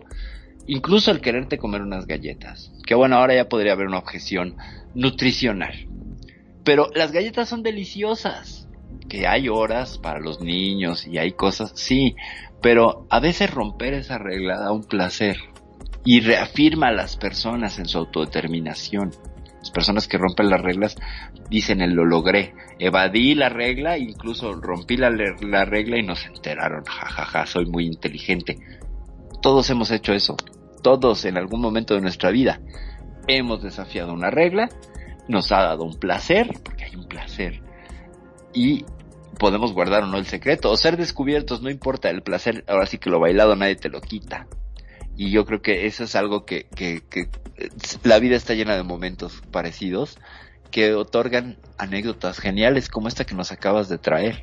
¿no? Sáquense de ahí del, del, del, tanque y no sé qué. Y luego ya supongo que después que se fueron se metía todas las noches o no. Claro, sí, sí. Después, este, más, eh, cuando íbamos de visita, che, no podemos meter, hoy está lindo el lugar, decía. Ah, ya era, ya era, ya era, sí, pues ya, ya era el, ya era un socio, ya era un cómplice, ¿no? Claro. Que también es el asunto de complicidad. Y justo la oveja negra en la familia también es aquel hermano, hermana, tía, tío, etcétera, que incita al mal. Entonces aquí, yo sé quién se va a reír mucho, pero es la tía licenciosa o el tío licencioso o el hermano, no sé qué, el que ha hecho cosas, ay, es tan mala, pero no, ah, oye, y entonces siempre se acerca alguno de los hermanos y pregunta, oye, ¿cómo, ¿cómo sobreviviste a eso, no? ¿Cómo somos los seres humanos en ese sentido? Ciertamente, pero nos atrae bastante, bastante, porque las reglas pues están hechas, hechas no solo para romperse, sino también para obedecerse, depende, depende. Yo creo que la maestría en, en la vida es saber qué reglas y cuándo romperlas, ¿no? Cuándo respetarlas.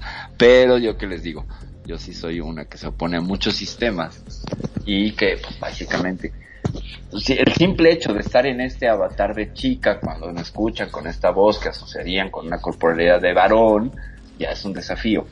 Que es muy común en Second Life, sí, pero la gran mayoría de la gente no lo asume. La diferencia conmigo es que yo soy lo suficientemente cínica para decir, no me importa, esta es mi voz, así soy yo, y además trátame en femenino, si quieres y gustas, adelante, no hay problema si me tratas en masculino. Pero esto es un desafío, esta es mi, yo creo que la más conocida de mis partes de ser oveja, oveja elfa negra, ¿no? De venir a desafiar lo que se esperaría en una regla no escrita de las representaciones de tu avatar. Por Dios, es una segunda vida. Si yo volviera a nacer, pues qué aburrido ser niño, quisiera ser niña, o qué aburrido seguir el mismo camino. Por eso digo que Second Life es segunda vida y no venga y copie su vida tal cual. Aquí pues hay oportunidades de hacer cosas que no haces en la primera vida. Y todo lo hemos hecho, aquí hemos aprendido cosas nuevas, no sé, Magro. qué, qué interesante ese tema, ¿no? Las cosas que hemos hecho acá, que nos hemos dado el gusto. Yo, por ejemplo, este, me he dado el gusto de ser cantante, me he dado el gusto de ser DJ, me he dado todos los gustos me los doy acá, de tener mi radio, que era mi sueño. Vos fijate, las cosas que podés hacer. Aquí en Secolay, me he dado todos aquellas, aquellos gustos que me hubiese encantado hacerlo en un RL y por X motivo, por cuestiones de trabajo, de dinero, de tiempo, porque desgraciadamente nos guste o no nos guste ese famoso bill metal que muchos desprecian, que muchos dicen, ah, el dinero no es nada, el dinero, sí, no es nada, pero si no lo tenés viejo, no te puedes ni morir siquiera. Es, correcto, es correcto, es incómodo hasta morirse, ciertamente, porque se requiere para todo. Pero ciertamente, yo, mi, mi problema con lo virtual y lo real, ¿no? Podemos decir, bueno, es que la radio está basada en un mundo virtual y no es una estación de radio real, pero lo están escuchando eh, con sus orejas, ¿no? No necesitan que la estación esté en unas oficinas, en un lugar determinado geográfico. Estamos en el mismo éter que cualquier estación de radio. Por tanto, somos una estación de radio real, igual que otras. Funcionamos exactamente igual y está hecha por personas análogas que están emitiendo pues el roce de sus cuerdas vocales para que empujen los las partículas de aire y se genera el sonido para que llegue hasta sus orejas con todo este montón de necesidades que viene a decir esta elfa, por ejemplo, los lunes en este programa. Por tanto, Magnum, esta es una estación de radio real y funciona como tal. Y aparte te digo una cosa, una cosa que muchas veces no estamos tomando conciencia de que somos internacionales, porque vos en una radio en tu país te van a escuchar gente de tu país. Acá nos están escuchando gente de todas partes del mundo. Claro, claro, claro. Por ejemplo, hoy estamos en un tándem México-Argentino. Lo digo en ese orden porque argentino-mexicano suena raro. Entonces el otro suena como, un poco más incómodo de decir, ¿no? Sí, sí, sí, preferencia ni nada. No, totalmente. Y, y estamos conviviendo y con gente de muchas latitudes del mundo. Nos escuchan principalmente en Estados Unidos, en España. Fíjense eh, que para España, pues bueno, son algunas horas complicadas, pero nos escuchan mucho en podcast, nos escuchan en, en lugares tan distantes como las Filipinas, ¿no? El otro día que estábamos viendo donde nos escuchan en la radio, pues bueno, nos escuchan en las Filipinas. A la gente que nos escucha en las Filipinas, pues un saludo, un saludo afectuoso. No sé si es tagalo lo que hablan en las Filipinas, ignoro cómo se pronuncia, pero también manejan el español. Es un país bilingüe. Y es maravilloso y sorprendente darte cuenta que desde la comodidad de tu casa, haciendo un poco de home office y adelantándote un poco a lo que vinieron los tiempos con la pandemia, pues puedes llegar, llegar a un montón de gente en un montón de lados, ¿no? Y eso es sorprendente. Si no nos damos cuenta y no percibimos a veces que esto es una ventana al mundo, a todo el mundo, ¿no? Y, te quedas como que, bueno, nada más me están escuchando mis amigos y mi familia que están aquí en la estación. Y, y no, hay más gente escuchando. Y eso es algo que siempre tengo tengo consciente y pues me da un montón de ansiedad cuando, por ejemplo, la RL viene y me atropella de la manera que no puedo, lo siento gente, que tengo que ir a abrir la puerta y no puedo jalar la computadora. Cuando lo hago en el teléfono, pues ni cuenta se dan, ¿no? Sigo haciendo mi día y todo, pero como de pronto mi día es caótico, no puedo, no puedo ocultarlo. Pero también es un poco parte de ser una locutora oveja negra. Yo siempre he estado aquí en Radio Consentida, agradeceré siempre la oportunidad a Magnum y eh, desafiando esta idea del locutor tradicional o del locutor que es muy formal. Jamás ha sido ese mi, plan y Magnum y, Nani lo saben bien. Si a mí se me cae algo en la RL, no lo voy a ocultar, mm, igual no voy a pedir disculpas, porque hace que el programa esté vivo. ¿Me explico? Entonces es parte también de ser este, un poquito pues oveja negra, ¿no? O sea, esa regla de cuídate y no hagas cosas. Y el otro día me pescaron masticando al, al aire, lo siento mucho, gente. Pero pues bueno, ya pueden decir que perfidia se alimenta durante el programa, ciertamente. Hoy he estado comiendo galletas y no se han dado cuenta, fíjense, por ejemplo. He sido lo suficientemente, lo suficientemente cauta. Eh, te estás volviendo una experta ya. Sí, ya soy una experta, ya aprendí a apagar el micro y prenderlo en el momento exacto. Eso es todo, solo es apretar un botón. Pero a veces se te olvida y esas, no, y con la gente, eso, lo cual es una falta de respeto, yo lo sé. Pero es que, ¿qué les puedo decir? ¿No? Bueno, vamos a seguir con este asunto de la oveja negra. Ya vimos y analizamos cuál es el papel y todo, pero nos falta el asunto del chivo expiatorio. El chivo expiatorio, cuando la oveja negra se convierte en chivo expiatorio. Porque una cosa es desafiar la regla y señalar, eh, y señalar, gracias Mito, yo también te amo, señalarle al otro que en el sistema está mal, pero cuando el sistema es el que te señala y te persigue según el efecto oveja negra de vamos a ponerle más presión y tú eres el culpable de todos nuestros males, ¿no? Eh, igual los papás decidieron hipotecar la casa y al hijo oveja negra se le ocurre en ese momento, bueno, no es que se le ocurre, se enferma o tiene un accidente. Ve tú a saber si de manera inconsciente o no. Pero entonces agrega tensión y drama al asunto económico. Y entonces a lo mejor por priorizar y salvar la vida del, hijo, se pierde la hipoteca, entonces tienen que ir a rentar y la familia que va a hacer le va a presionar y le va a cantar. Es una posibilidad. Hay familias muy amorosas que no lo hacen, pero hay otras que sí, donde gracias a ti perdimos la casa.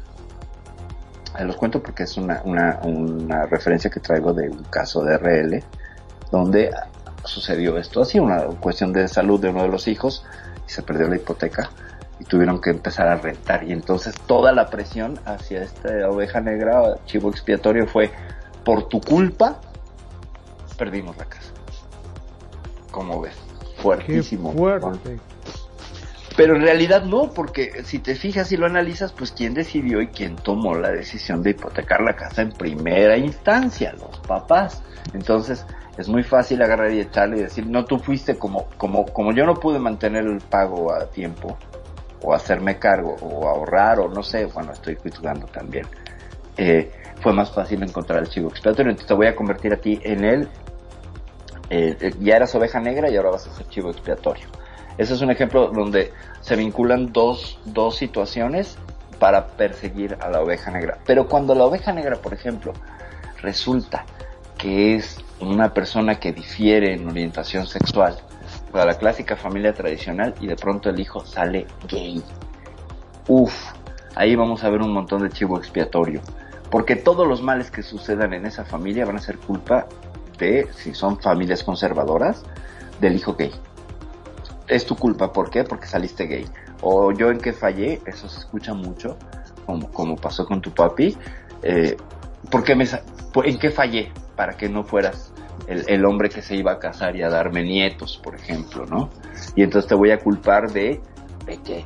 De que, pues mi sueño de tener nietos, pues ya no se va a cumplir, si a lo mejor nada más tenía un hijo y, y le resultó, pues que quería, ¿no? Que le gustaban más los, los caballeros que las damas y entonces, pues ya no se va a cumplir ese sueño del papá.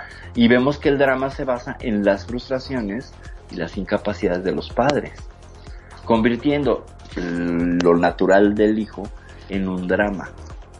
O sea, convirtiendo la oveja negra, en este caso, en un drama. Convirtiéndolo en el chivo expiatorio que vamos a poder culpar de todo aquello que no nos queremos hacer cargo. bueno, pero perdón, ¿no? Convengamos que siempre, siempre los padres tienen muchas expectativas con los hijos. Es decir, que todos aquellos sueños que no pudieron cumplir en su vida por su trabajo, por lo que fuese, pretenden que los hijos lo hagan.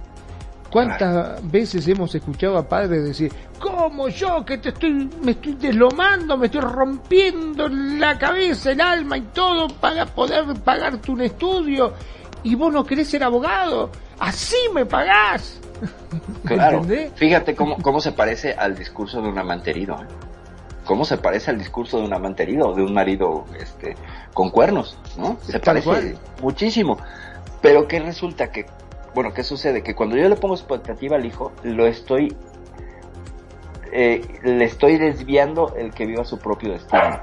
No estoy entendiendo que mi hijo es un ser libre, autodeterminado y que tendrá su propio destino y le quiero yo imponer mi frustración, porque generalmente son cuestiones que tienen que ver con las frustraciones o los deseos no realizados. Por ejemplo, se ve mucho con los padres cuyos hijos tienen ciertas aptitudes atléticas que los padres proyectan allí sus frustraciones propias, ¿no? Y los ves en los encuentros deportivos, que son los papás más apasionados y que se pelean hasta con los papás del otro equipo porque como si ellos vivieran el evento, ¿no? O, lo vemos pues, casi con cualquier hijo que tiene un talento y los papás tienen que estar presentes, hay una sobreexigencia, aunque sea oveja blanca, le sobreexigen, ¿no? Ahí lo, lo, lo ovejizan negro, lo, lo ovejizan en negro. Tú tienes que cumplir más y tienes que echarle más ganas porque eres el orgullo de la familia y tienes que cargar con todo este montón de cosas que no te pertenecen, pertenecen a, a mi deseo. Y sin ir más lejos, ¿te acordás las chicas estas, las niñas que la hacen parecer Barbies? lo mismo pensé, lo mismo pensé. Sí, ciertamente el ejemplo de los, de los concursos de belleza infantil en Estados Unidos, claro, claro. Que pone una cara de sufrimiento en vez de estar corriendo, jugando, divirtiendo. Las chicas no se pueden mover, no pueden hacer nada para no ensuciarse porque son reinas, porque son... Dejate de joder. Claro. Ellas no pidieron eso, eso es una frustración totalmente de las madres, no de ellas, claro. Es correcto. Y de los padres, ¿no? Porque los papás consienten también, ¿no? O sea, ahí vemos que no hay, no hay un acuerdo. Hay familias que sí, yo creo que eh, muchas, ¿eh? Que dijeron, pues está padre, pero prefiero a mi hija que a la reina de belleza. Y que no las metieron o que las retiraron o que se dieron cuenta de lo exigente y lo, lo twisted, lo torcido que está ese sistema, ¿no? A mí me parece que en muchos lados es complicadísimo eso porque no están las... La, la, es que el destino de los niños está siendo modificado porque estoy imponiéndole yo lo que yo quiero no pueden comer lo que quieren, no, pueden, jugar, este, hasta mucho hasta lo operan, las operan, es, es una locura. Es correcto. Es correcto. Entonces, imagínate, ¿qué tanto quiero yo proyectar mis frustraciones en mis hijos, no? ¿Qué tanto, qué tanto pretendo, qué tanto pretendo arrojarle ahí, no? Y eso es impedirle que viva su propio destino. Y es sumamente fuerte. Y hay quien obedece y quien no, ¿no? Eso también es parte de una, de una cosa muy, muy fuerte que, que vemos en las familias. Ya estamos hasta acá, ya estamos aquí en, en la proyección y en la... Si cumples, si cumples, eres oveja blanca, pero si no cumples, eres oveja, oveja negra. ¿No? Fíjate cómo también existe esta cuestión de condicionar la, y eso es básico en la educación que vemos con los padres, donde yo te voy a poner este modelo condicional del amor donde si me obedeces, te quiero, si no me obedeces, te castigo. Luego entonces te rechazo, te abandono, no te acepto, no te quiero. Y esto lo vemos súper común. ¿Y qué pasa? Que vemos que la gente perdón, ¿Cuántos amigos tenemos de que yo tengo conocido de que era arquitecto, que estudió y se recibió de arquitecto y ejerció muy poquitito y ahora se dedica a arreglar computadoras? Me dice, nunca quise ser de arquitecto. Nunca quise ser arquitecto, claro. Mi papá me jodió tanto, me metió, le di el gusto, me recibí y dije, ve, pa, acá tenés el título, toma, un poco más, toma, metételo ya sabe dónde. Ahora déjame quiero. el título aquí está el título, déjame en paz, ¿no? Exacto, es tal clásico. Sí, sí, sí, sí, sí. Yo, lo, yo lo, lo, he escuchado varias veces, lo he visto varias veces donde lo hacen ya para quitarse la presión familiar y luego vivir su vida. ¿No? Hay gente que dice, no, pues es que yo estudié leyes, pero pues porque querían mis papás, pero ahora ya me metí a estudiar antropología, que es lo mío, ¿no? Que siempre quise. Pero fíjate cómo, cómo hay un postergar lo que uno desea, eh, también tiene que ver mucho este sistema de, de ay, se llama, o sea, tener la punta de tengo, la lengua. Tengo una sobrina, mientras vos lo pensás, tengo una sobrina que es instrumentista médica y jamás ejerció. Este, se sacó el título y se lo dio al padre. Le dijo, toma, acá tenés el título. Yo nunca quise, odio la medicina, odio la sangre, no me gusta, dice, no puedo ni verlo. Pero tanto le pidió el padre que fuese instrumentista que al final terminó mm, haciendo toda la carrera, se recibió todo, pero no quiere saber nada. Se dedica a otra cosa, a la jardinería, qué sé yo, no, no, nada que ver. Nada bueno, acabó usando instrumentos, de alguna manera. Sí, sí, sí, sí, para otro tipo de cosas, sí, sí. Es que, ¿cómo, cómo finalmente? Pues sí tenemos una, una eh, forma de imponerle a, los hijos un, deber ser, ¿no? E incluso lo ves en, en, en, las elecciones de los equipos que les gustan, ¿no? Ya he visto, por ejemplo, papás que si no le vas al equipo que me gusta, me peleo contigo. Oh, terrible, las peleas familiares por eso, sí, sí, sí. Lo que pasa que todo esto, eh, muchos chicos, eh, para contarle y darle el gusto a los padres, terminan haciendo lo que los padres dicen a costa de su propia felicidad. Es correcto, es correcto. Sí, sí, sí, a costa de tu propia felicidad tienes que sacrificarte para qué, para ser fiel a tu padre. ¿No? Para que los papás no se sientan mal. Son, y, y, cómo, ¿por qué concedemos? Pues porque hacemos esta cuestión sistémica, donde vamos y le decimos sí papá, sí mamá, sí, sí, claro, sí, sí, sí, porque es una voz muy fuerte, es una voz muy fuerte. Y entonces te das cuenta que, que está este, este factor que te pone en una disyuntiva, ¿no? O sea, y también el sistema educativo eh, es, es complicado. Eh, orientación vocacional se llama lo que estaba buscando hace ratito recuerdo que tomé unas clases de eso y me enseñaron como a, para que eligiera qué carrera quería. Y me enseñaron por las carreras aburridas. Entonces yo decía, no hay más. No, es que estas son las que, las que, las que te convienen, ¿no?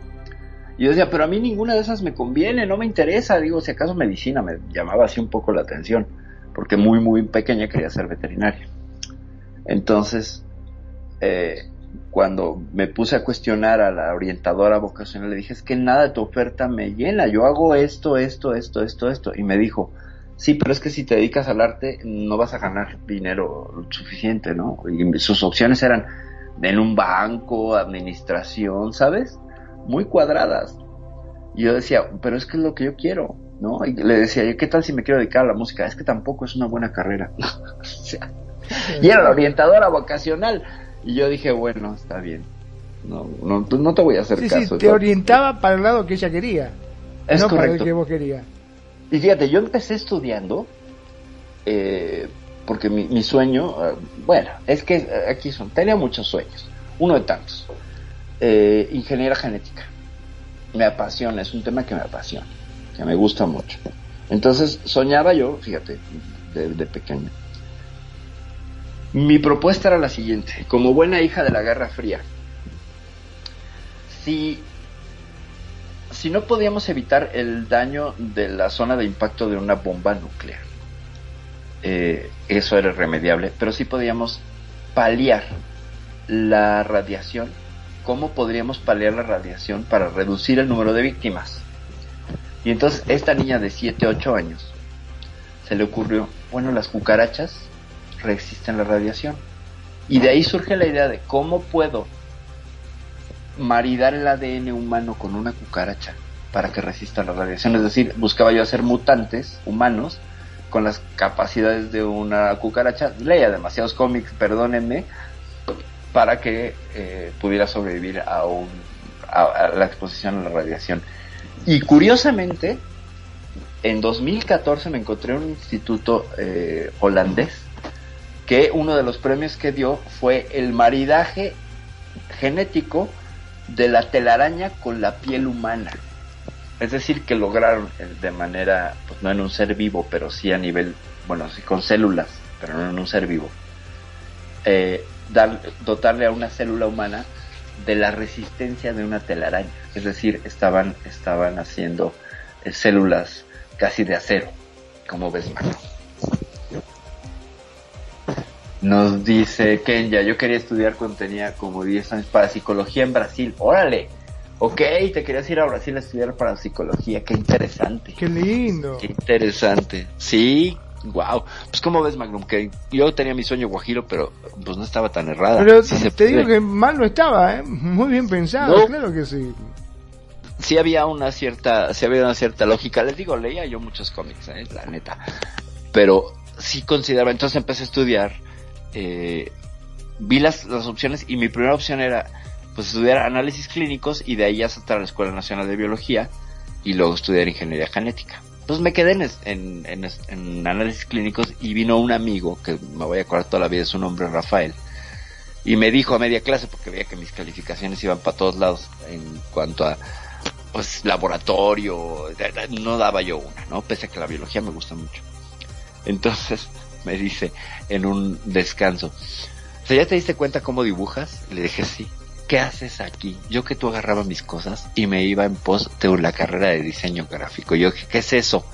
Pues es esto, ¿no? Es esta carrera. Y, ah, es que eso también hacen en mi casa. Pues ya estás. Me dice, tienes un talento que estás desperdiciando.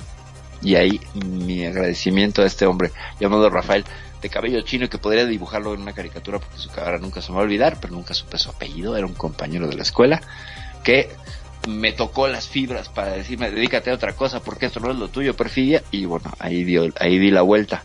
Ahí me, me estaba yo queriendo ser demasiado oveja blanca, lo cual no era bueno, ¿sabes? Porque era oveja blanca con mis sueños y no estaba bien porque no me llenaba, en realidad sí me gustaba, pero me agobiaba mucho el trabajo de laboratorio. Y además, pues con las manotas que soy, era bastante mala en el manejo de cuestiones eh, de microgramos y esas cosas. Me sal, perdón, me salía mal la tarea. Entonces, mejor, mejor algo más como el acrílico y el óleo podía con, mezclarlo mejor en la paleta y entonces pues se me dio. Y fue que ese mismo año pues corrí a inscribirme en la carrera de diseño gráfico y pues acabé aquí, acabé aquí, porque esa decisión pues influye hasta acá, ¿no? Entonces como vemos también que la elección de tu carrera pues tiene que ver con eso. Ahí sí mis papás nunca, nunca eligieron, ni me dijeron, ni al contrario me celebraron y me aplaudieron esa decisión. Ahí sí tuve el apoyo familiar y no me puedo quejar por ello. Siempre fue un qué bueno que te dedicas a esto, ¿no? Y sistémico familiar, mi hija, que quería estudiar otra ciencia biológica, ella quería estudiar ciencias forenses, ahora es tatuadora. Así que se repite, es cuestión sistémica, como ves, Macro. Bueno, bien, muy bien. Este, sí, muchas veces este, uno plantea, hasta inclusive, ¿no? Cuando uno es chico, eh, siempre tiene esos sueños de quién no quiere ser astronauta, quiere ser piloto, eh, andar en, en, aviones de casa, por ejemplo, eh, o hasta muchos les gusta ser soldados de guerra porque se ven con esos armamentos y uno se siente y a medida de que vas creciendo te das cuenta de que nada de eso es lo que a vos te llena. ¿Qué es lo que lo que hace que uno cambie? ¿Qué es lo que hace que uno cambie? Híjole, pues la pasión, ¿no? Yo creo que la pasión cuando haces algo y que dices, es que esto, esto se me para el tiempo y, y lo, me llena y, me, y lo disfruto demasiado. Creo que eso es lo que hace que, que te des cuenta que, que, que estás en la carrera equivocada. ¿no? Porque la otra se vuelve una, como en la escuela, ¿no? Como los deberes de la escuela. Que hay materias que dices, bueno, ¿esto para qué? ¿No? O sea, la química, si yo me quiero dedicar. Nunca lo voy a usar, claro, sí, nunca lo voy a usar. Y luego si lo acabas usando. Fíjate, yo era mucho de decir, ah, la física, ¿para qué la voy a utilizar? A mí no me interesa. Y bueno, acabé dándome cuenta que la física es una de las materias que más entiendo, ¿sabes? aunque no me gustan las fórmulas, pero la teoría de la física me gusta muchísimo. Y en la escuela no hubo un maestro, también es un asunto de maestros, ¿eh? No hubo un maestro que me despertara esa pasión. Sí lo sabía, eh, maestros que despertaban la pasión, por ejemplo, por la historia. Ese es un tema que yo me di cuenta, veo mi historial académico y historia era una materia que pasaba yo dormida, me, se me daba, ¿sabes? Fechas, datos, eh, se me daba.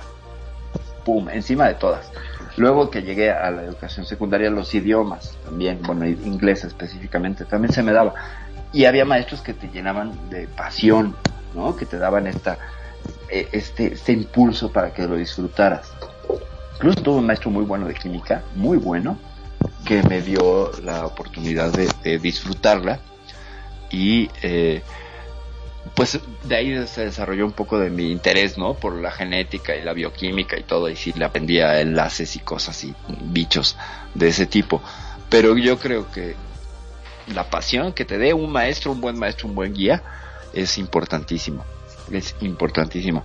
Y bueno, seguimos con algunas cosillas de la oveja negra. Fíjense que el ser oveja negra te va a dar algo, algo interesante. Te da el placer de tener un equilibrio interior y dignidad personal cuando pensábamos que todo era negro en la vida de una oveja negra, no, no siempre hay cosas muy positivas en el ser oveja negra. Les voy a decir por qué.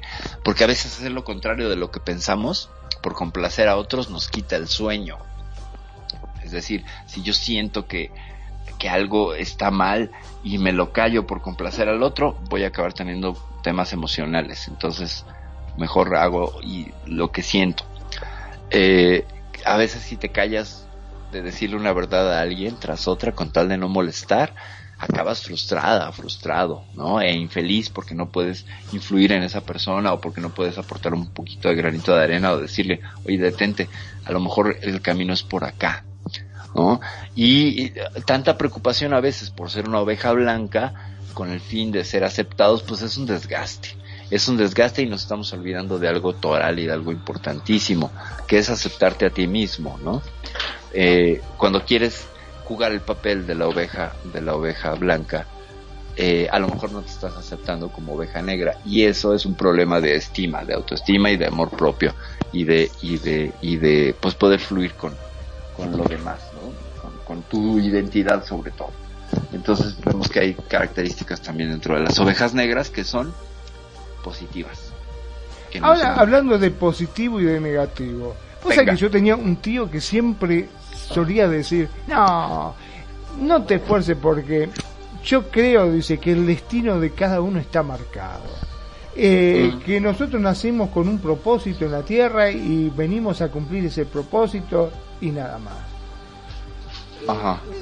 Y yo siempre pensé, digo, ¿sabes que A mí particularmente, yo no sé si será así, la verdad no soy quien para poder este, determinarlo, no, no he estudiado, no soy científico ni nada por el estilo, pero yo creo que eso es un poco, em, eh, digamos, los que embanderan aquellas personas que son derrotistas.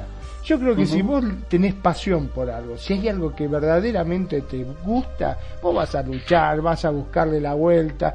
No te digo que de la noche a la mañana lo vas a conseguir, pero tarde o temprano te puedo asegurar que lo vas a lograr. Si vos le pones todo tu esfuerzo, todas tus ganas, toda tu lucha, eso de que dice, no, nosotros venimos para cumplir un objetivo y olvídate, si a vos te gusta la música, no, no, no, si vos viniste para ser taxista, vos vas a ser taxista y olvídate. Sin embargo, vos sabés la cantidad de gente que cuando escuchás que son famosos y dice, no, yo era taxista y resulta, o vendedor de diario, o, eh, y luché, me presenté a casting y fui y di la cara y luché, luché, luché hasta que por ahí justo di con un tipo y dije, este pibe me llama la atención, a ver, vení acá. Y hoy por hoy es un terrible actor. Fíjate. Fíjate. Este, yo creo que, no sé, a mí particularmente me parece. ¿Vos qué opinas al respecto?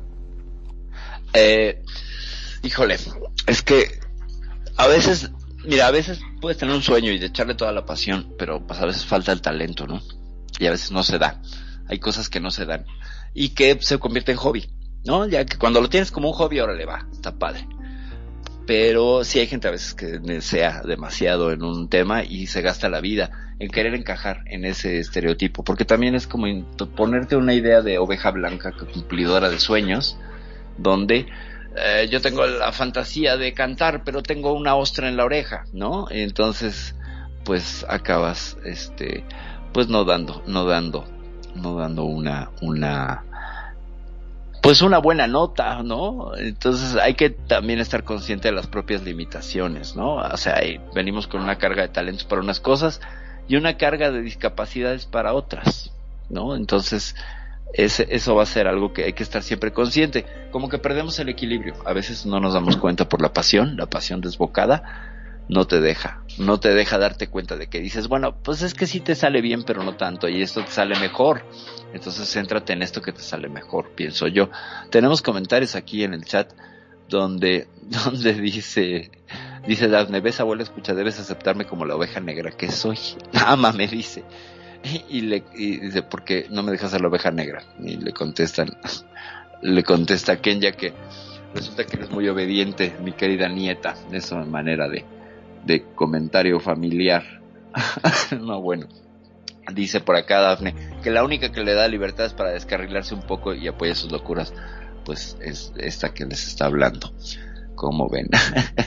bueno, hay un debate ahí familiar sobre el asunto de la oveja o la oveja negra o blanca. Yo creo que en algún momento todos somos ovejas grises que podemos ah, asumir esta posibilidad de a veces desafiar al sistema, cuando el sistema notamos que tiene un problema y podemos revelarlo, y a veces alinearnos al sistema, porque la oveja negra finalmente es el mejor aliado de la familia. Es decir, sin oveja negra, las ovejas blancas no tendrían una razón de objetar, por tanto de existir. Entonces, es el equilibrio, exacto.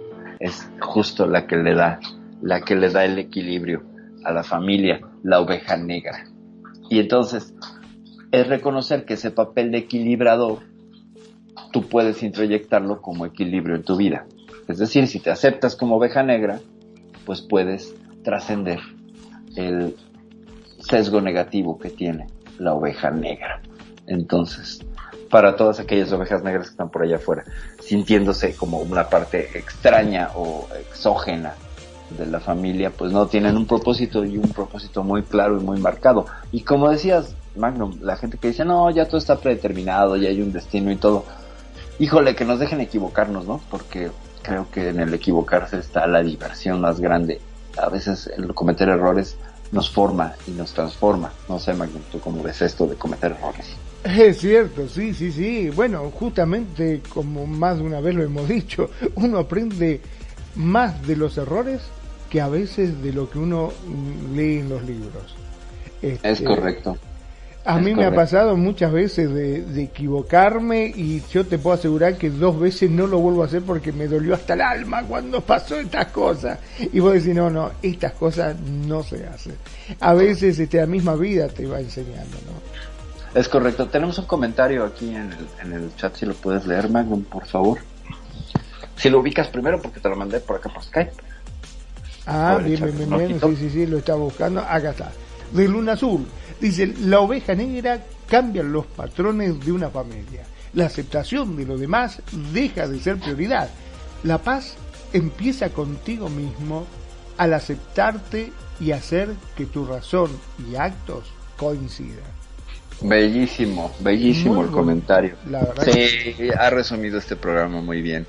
Muchas gracias, mi queridísima Luna Azul preciosa, qué bueno que nos estás escuchando. Saludos y besos ya sabes que siempre eres, una consentida de este programa. Muchas, muchas gracias. Y que, y, sí tienes razón, justamente es este asunto, ¿no? Al cambiar los patrones de la familia, pues, y aceptarte, eh, ya los otros no son una prioridad y entonces hay una autodeterminación y tiene que ver con el propio amor. Y es muy interesante, creo yo, que ahí podemos encontrar un nivel de equilibrio que es, pues, básico, ¿no? Es justamente, fíjese cómo los sistemas buscan equilibrarse y el traidor, bueno, no traidor, sino el, dador, el que brinda el equilibrio, es aquel que creemos que es el que está mal, ¿no? Finalmente es, es, es revelar y darnos cuenta que las personas que creemos en la familia, que están desafiando, en realidad están mostrando que el sistema tiene problemas. Bueno, si vos te pones a lo largo de la historia, eh, ¿cuántas, ¿cuántos descubrimientos se han hecho justamente por personas que desafiaban justamente esto, ¿no? Que no seguían las reglas. Exacto, exacto. Es que el mundo está hecho de los que desafiaron las reglas está hecho completamente de, quien desafía las reglas. Por ejemplo, como mis perros que vienen a desafiar la regla ahorita y vienen y pelean detrás de mí, ¿no? Aunque el mundo no va a ser de ellos finalmente. Oigan, conquistadores del mundo, ¿se pueden hacer para allá? Estoy en un programa, ¿pueden entender eso? Gracias. Bueno, sí, me voltearon a ver con la cara que puede voltear a ver un perro a un humano diciendo, no, no, no. A ver, ustedes de oveja no tienen nada, más bien parecen otra cosa, váyanse para allá. Ya, muy bien, ya se, ya se equilibraron. Son los famosos lobos disfrazados de ovejas.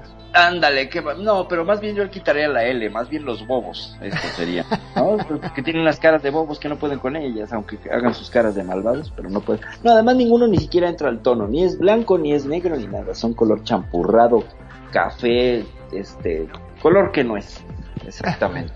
Pero bueno, ya, ya entraron en calma, nada más fueron nada más recibieron tantita atención. ¿Ven cómo la oveja negra le das atención y se calma? Bueno, aquí la perroveja. La, las perrovejas se calmaron. Eh, gracias por escucharnos, mi preciosa Luna. Dice, preciosa, gracias, qué buen programa, me estás inspirando. Ok. Bueno, me está inspirando el programa porque lo estamos haciendo entre Magnum y todos nosotros.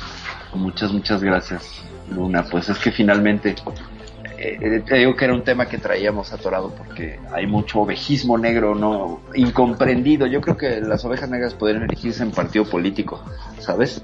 Hay más de lo que de lo que pensábamos, hay mucho más de lo que pensábamos. Entonces, es un tema que mucha gente aborda y que lo que yo escuché de otros podcasts en la semana sobre ovejas negras, sí estaba este sesgo y este dejo de mm, pues está padre que seas una oveja negra, pero si encajas está mejor. Y me opuse yo completamente a eso, ¿no? Incluso un comentario diciendo creo que no entendieron la idea de la oveja negra y lo que están haciendo las ovejas negras en realidad son transformando al mundo. El que rompe las reglas es el que se, el que se empecinó, el necio que dijo, pues yo voy a seguir con esto, ¿no? Tal es el caso de Edison, que es famosísimo, que se, se aventó 500 errores para poder encontrar el método que permitiera la bombilla eléctrica funcionar. ¿no? Entonces, eh, un poco romper las reglas porque le dijeron que no era posible que nos podía hacer, ¿no? Entonces. Y bueno, muchos de los inventos fueron hechos a prueba y error. Es correcto, y es que es la única manera de aprender, ¿no? Nos venden la idea, nos venden la idea de que, de que eh, te manda a veces Luna Azul, Magno. Saludos, un fuerte abrazo. Eh, nos, nos clavamos mucho en la idea de que tienes que tener este efecto halo, ¿no? Casi, casi un poco que seas infalible y que no te equivoques. Y entonces cuando te presentan la historia de alguien que ha triunfado, eh, a veces nos quedamos con el sesgo de lo que logró, pero no de las veces que no lo logró, ¿no? Tú puedes ver a Freddie Mercury que canta increíble, pero nunca lo vimos desafinando, ¿no? Nunca lo vimos en sus... porque no tenía un teléfono, ¿no? Porque no tenía un teléfono Freddie Mercury para grabarse cuando era un adolescente. Supongo que en algún momento, en algún momento eh, desafinó, ¿no? o, cualquiera en algún momento tuvo que aprender ese camino. Y entonces es, ciertamente difícil la, la, la forma de, de, estar cuando te presentas como el, ay, soy el ganador. Pero ese ganador es el resultado de muchos errores de muchos fracasos. ¿no? No hay ganador sin fracasos. Nadie llega y le pega la primera, pues se le da el burro que tocó la flauta como el programa que tanto te hizo reír la otra vez, Marco. Mira, ah, perdón, ¿no? Que te saque de contexto, pero acá en la radio hay un cartelón enorme que dice se regalan abuelos exigentes y poco comprensivos.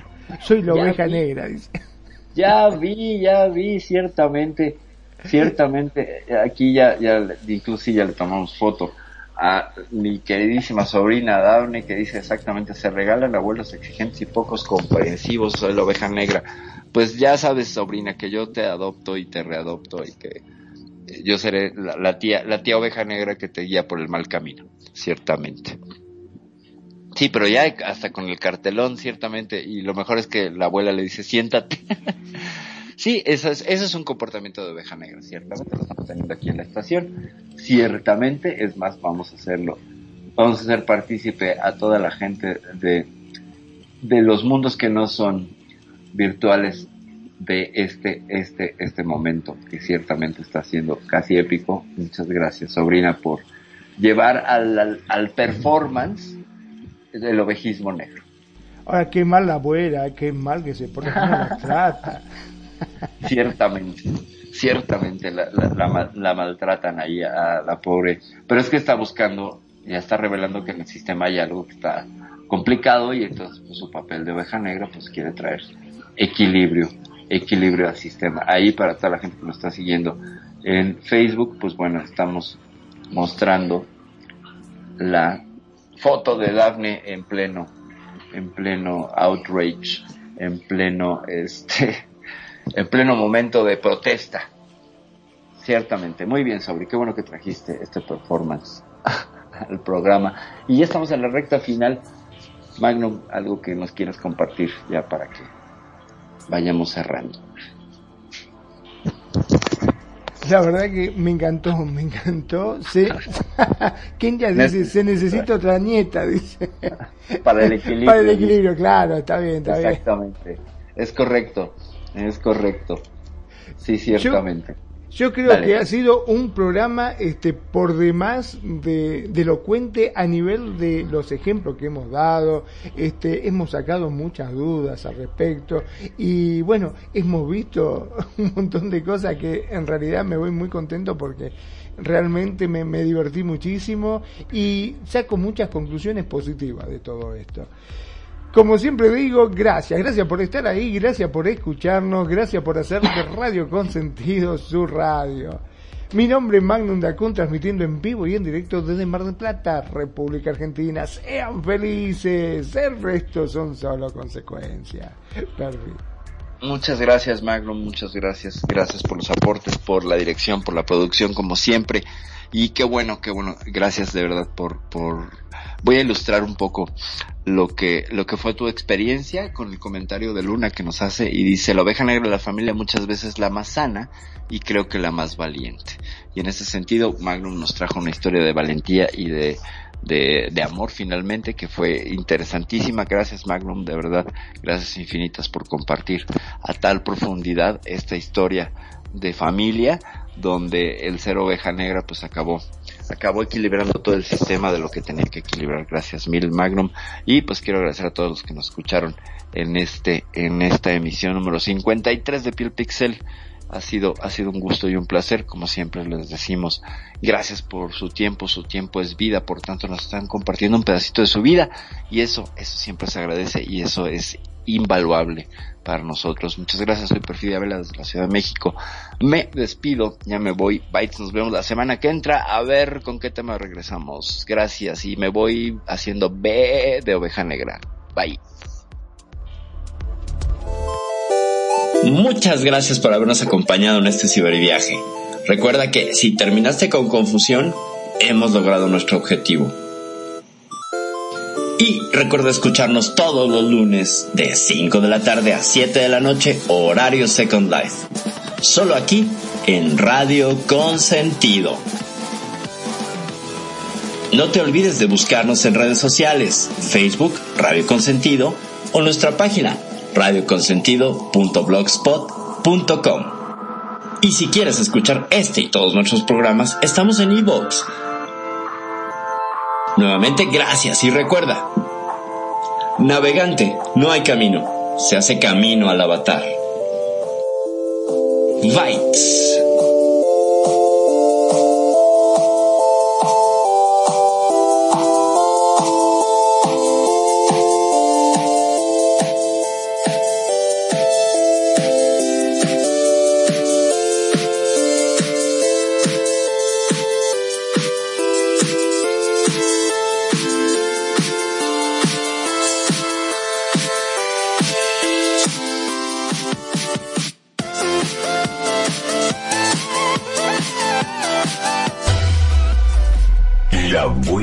Música. Solo la puedes escuchar por aquí. Radio Consentido, consintiendo tus sueños. Tu mejor opción en radio por Second Life.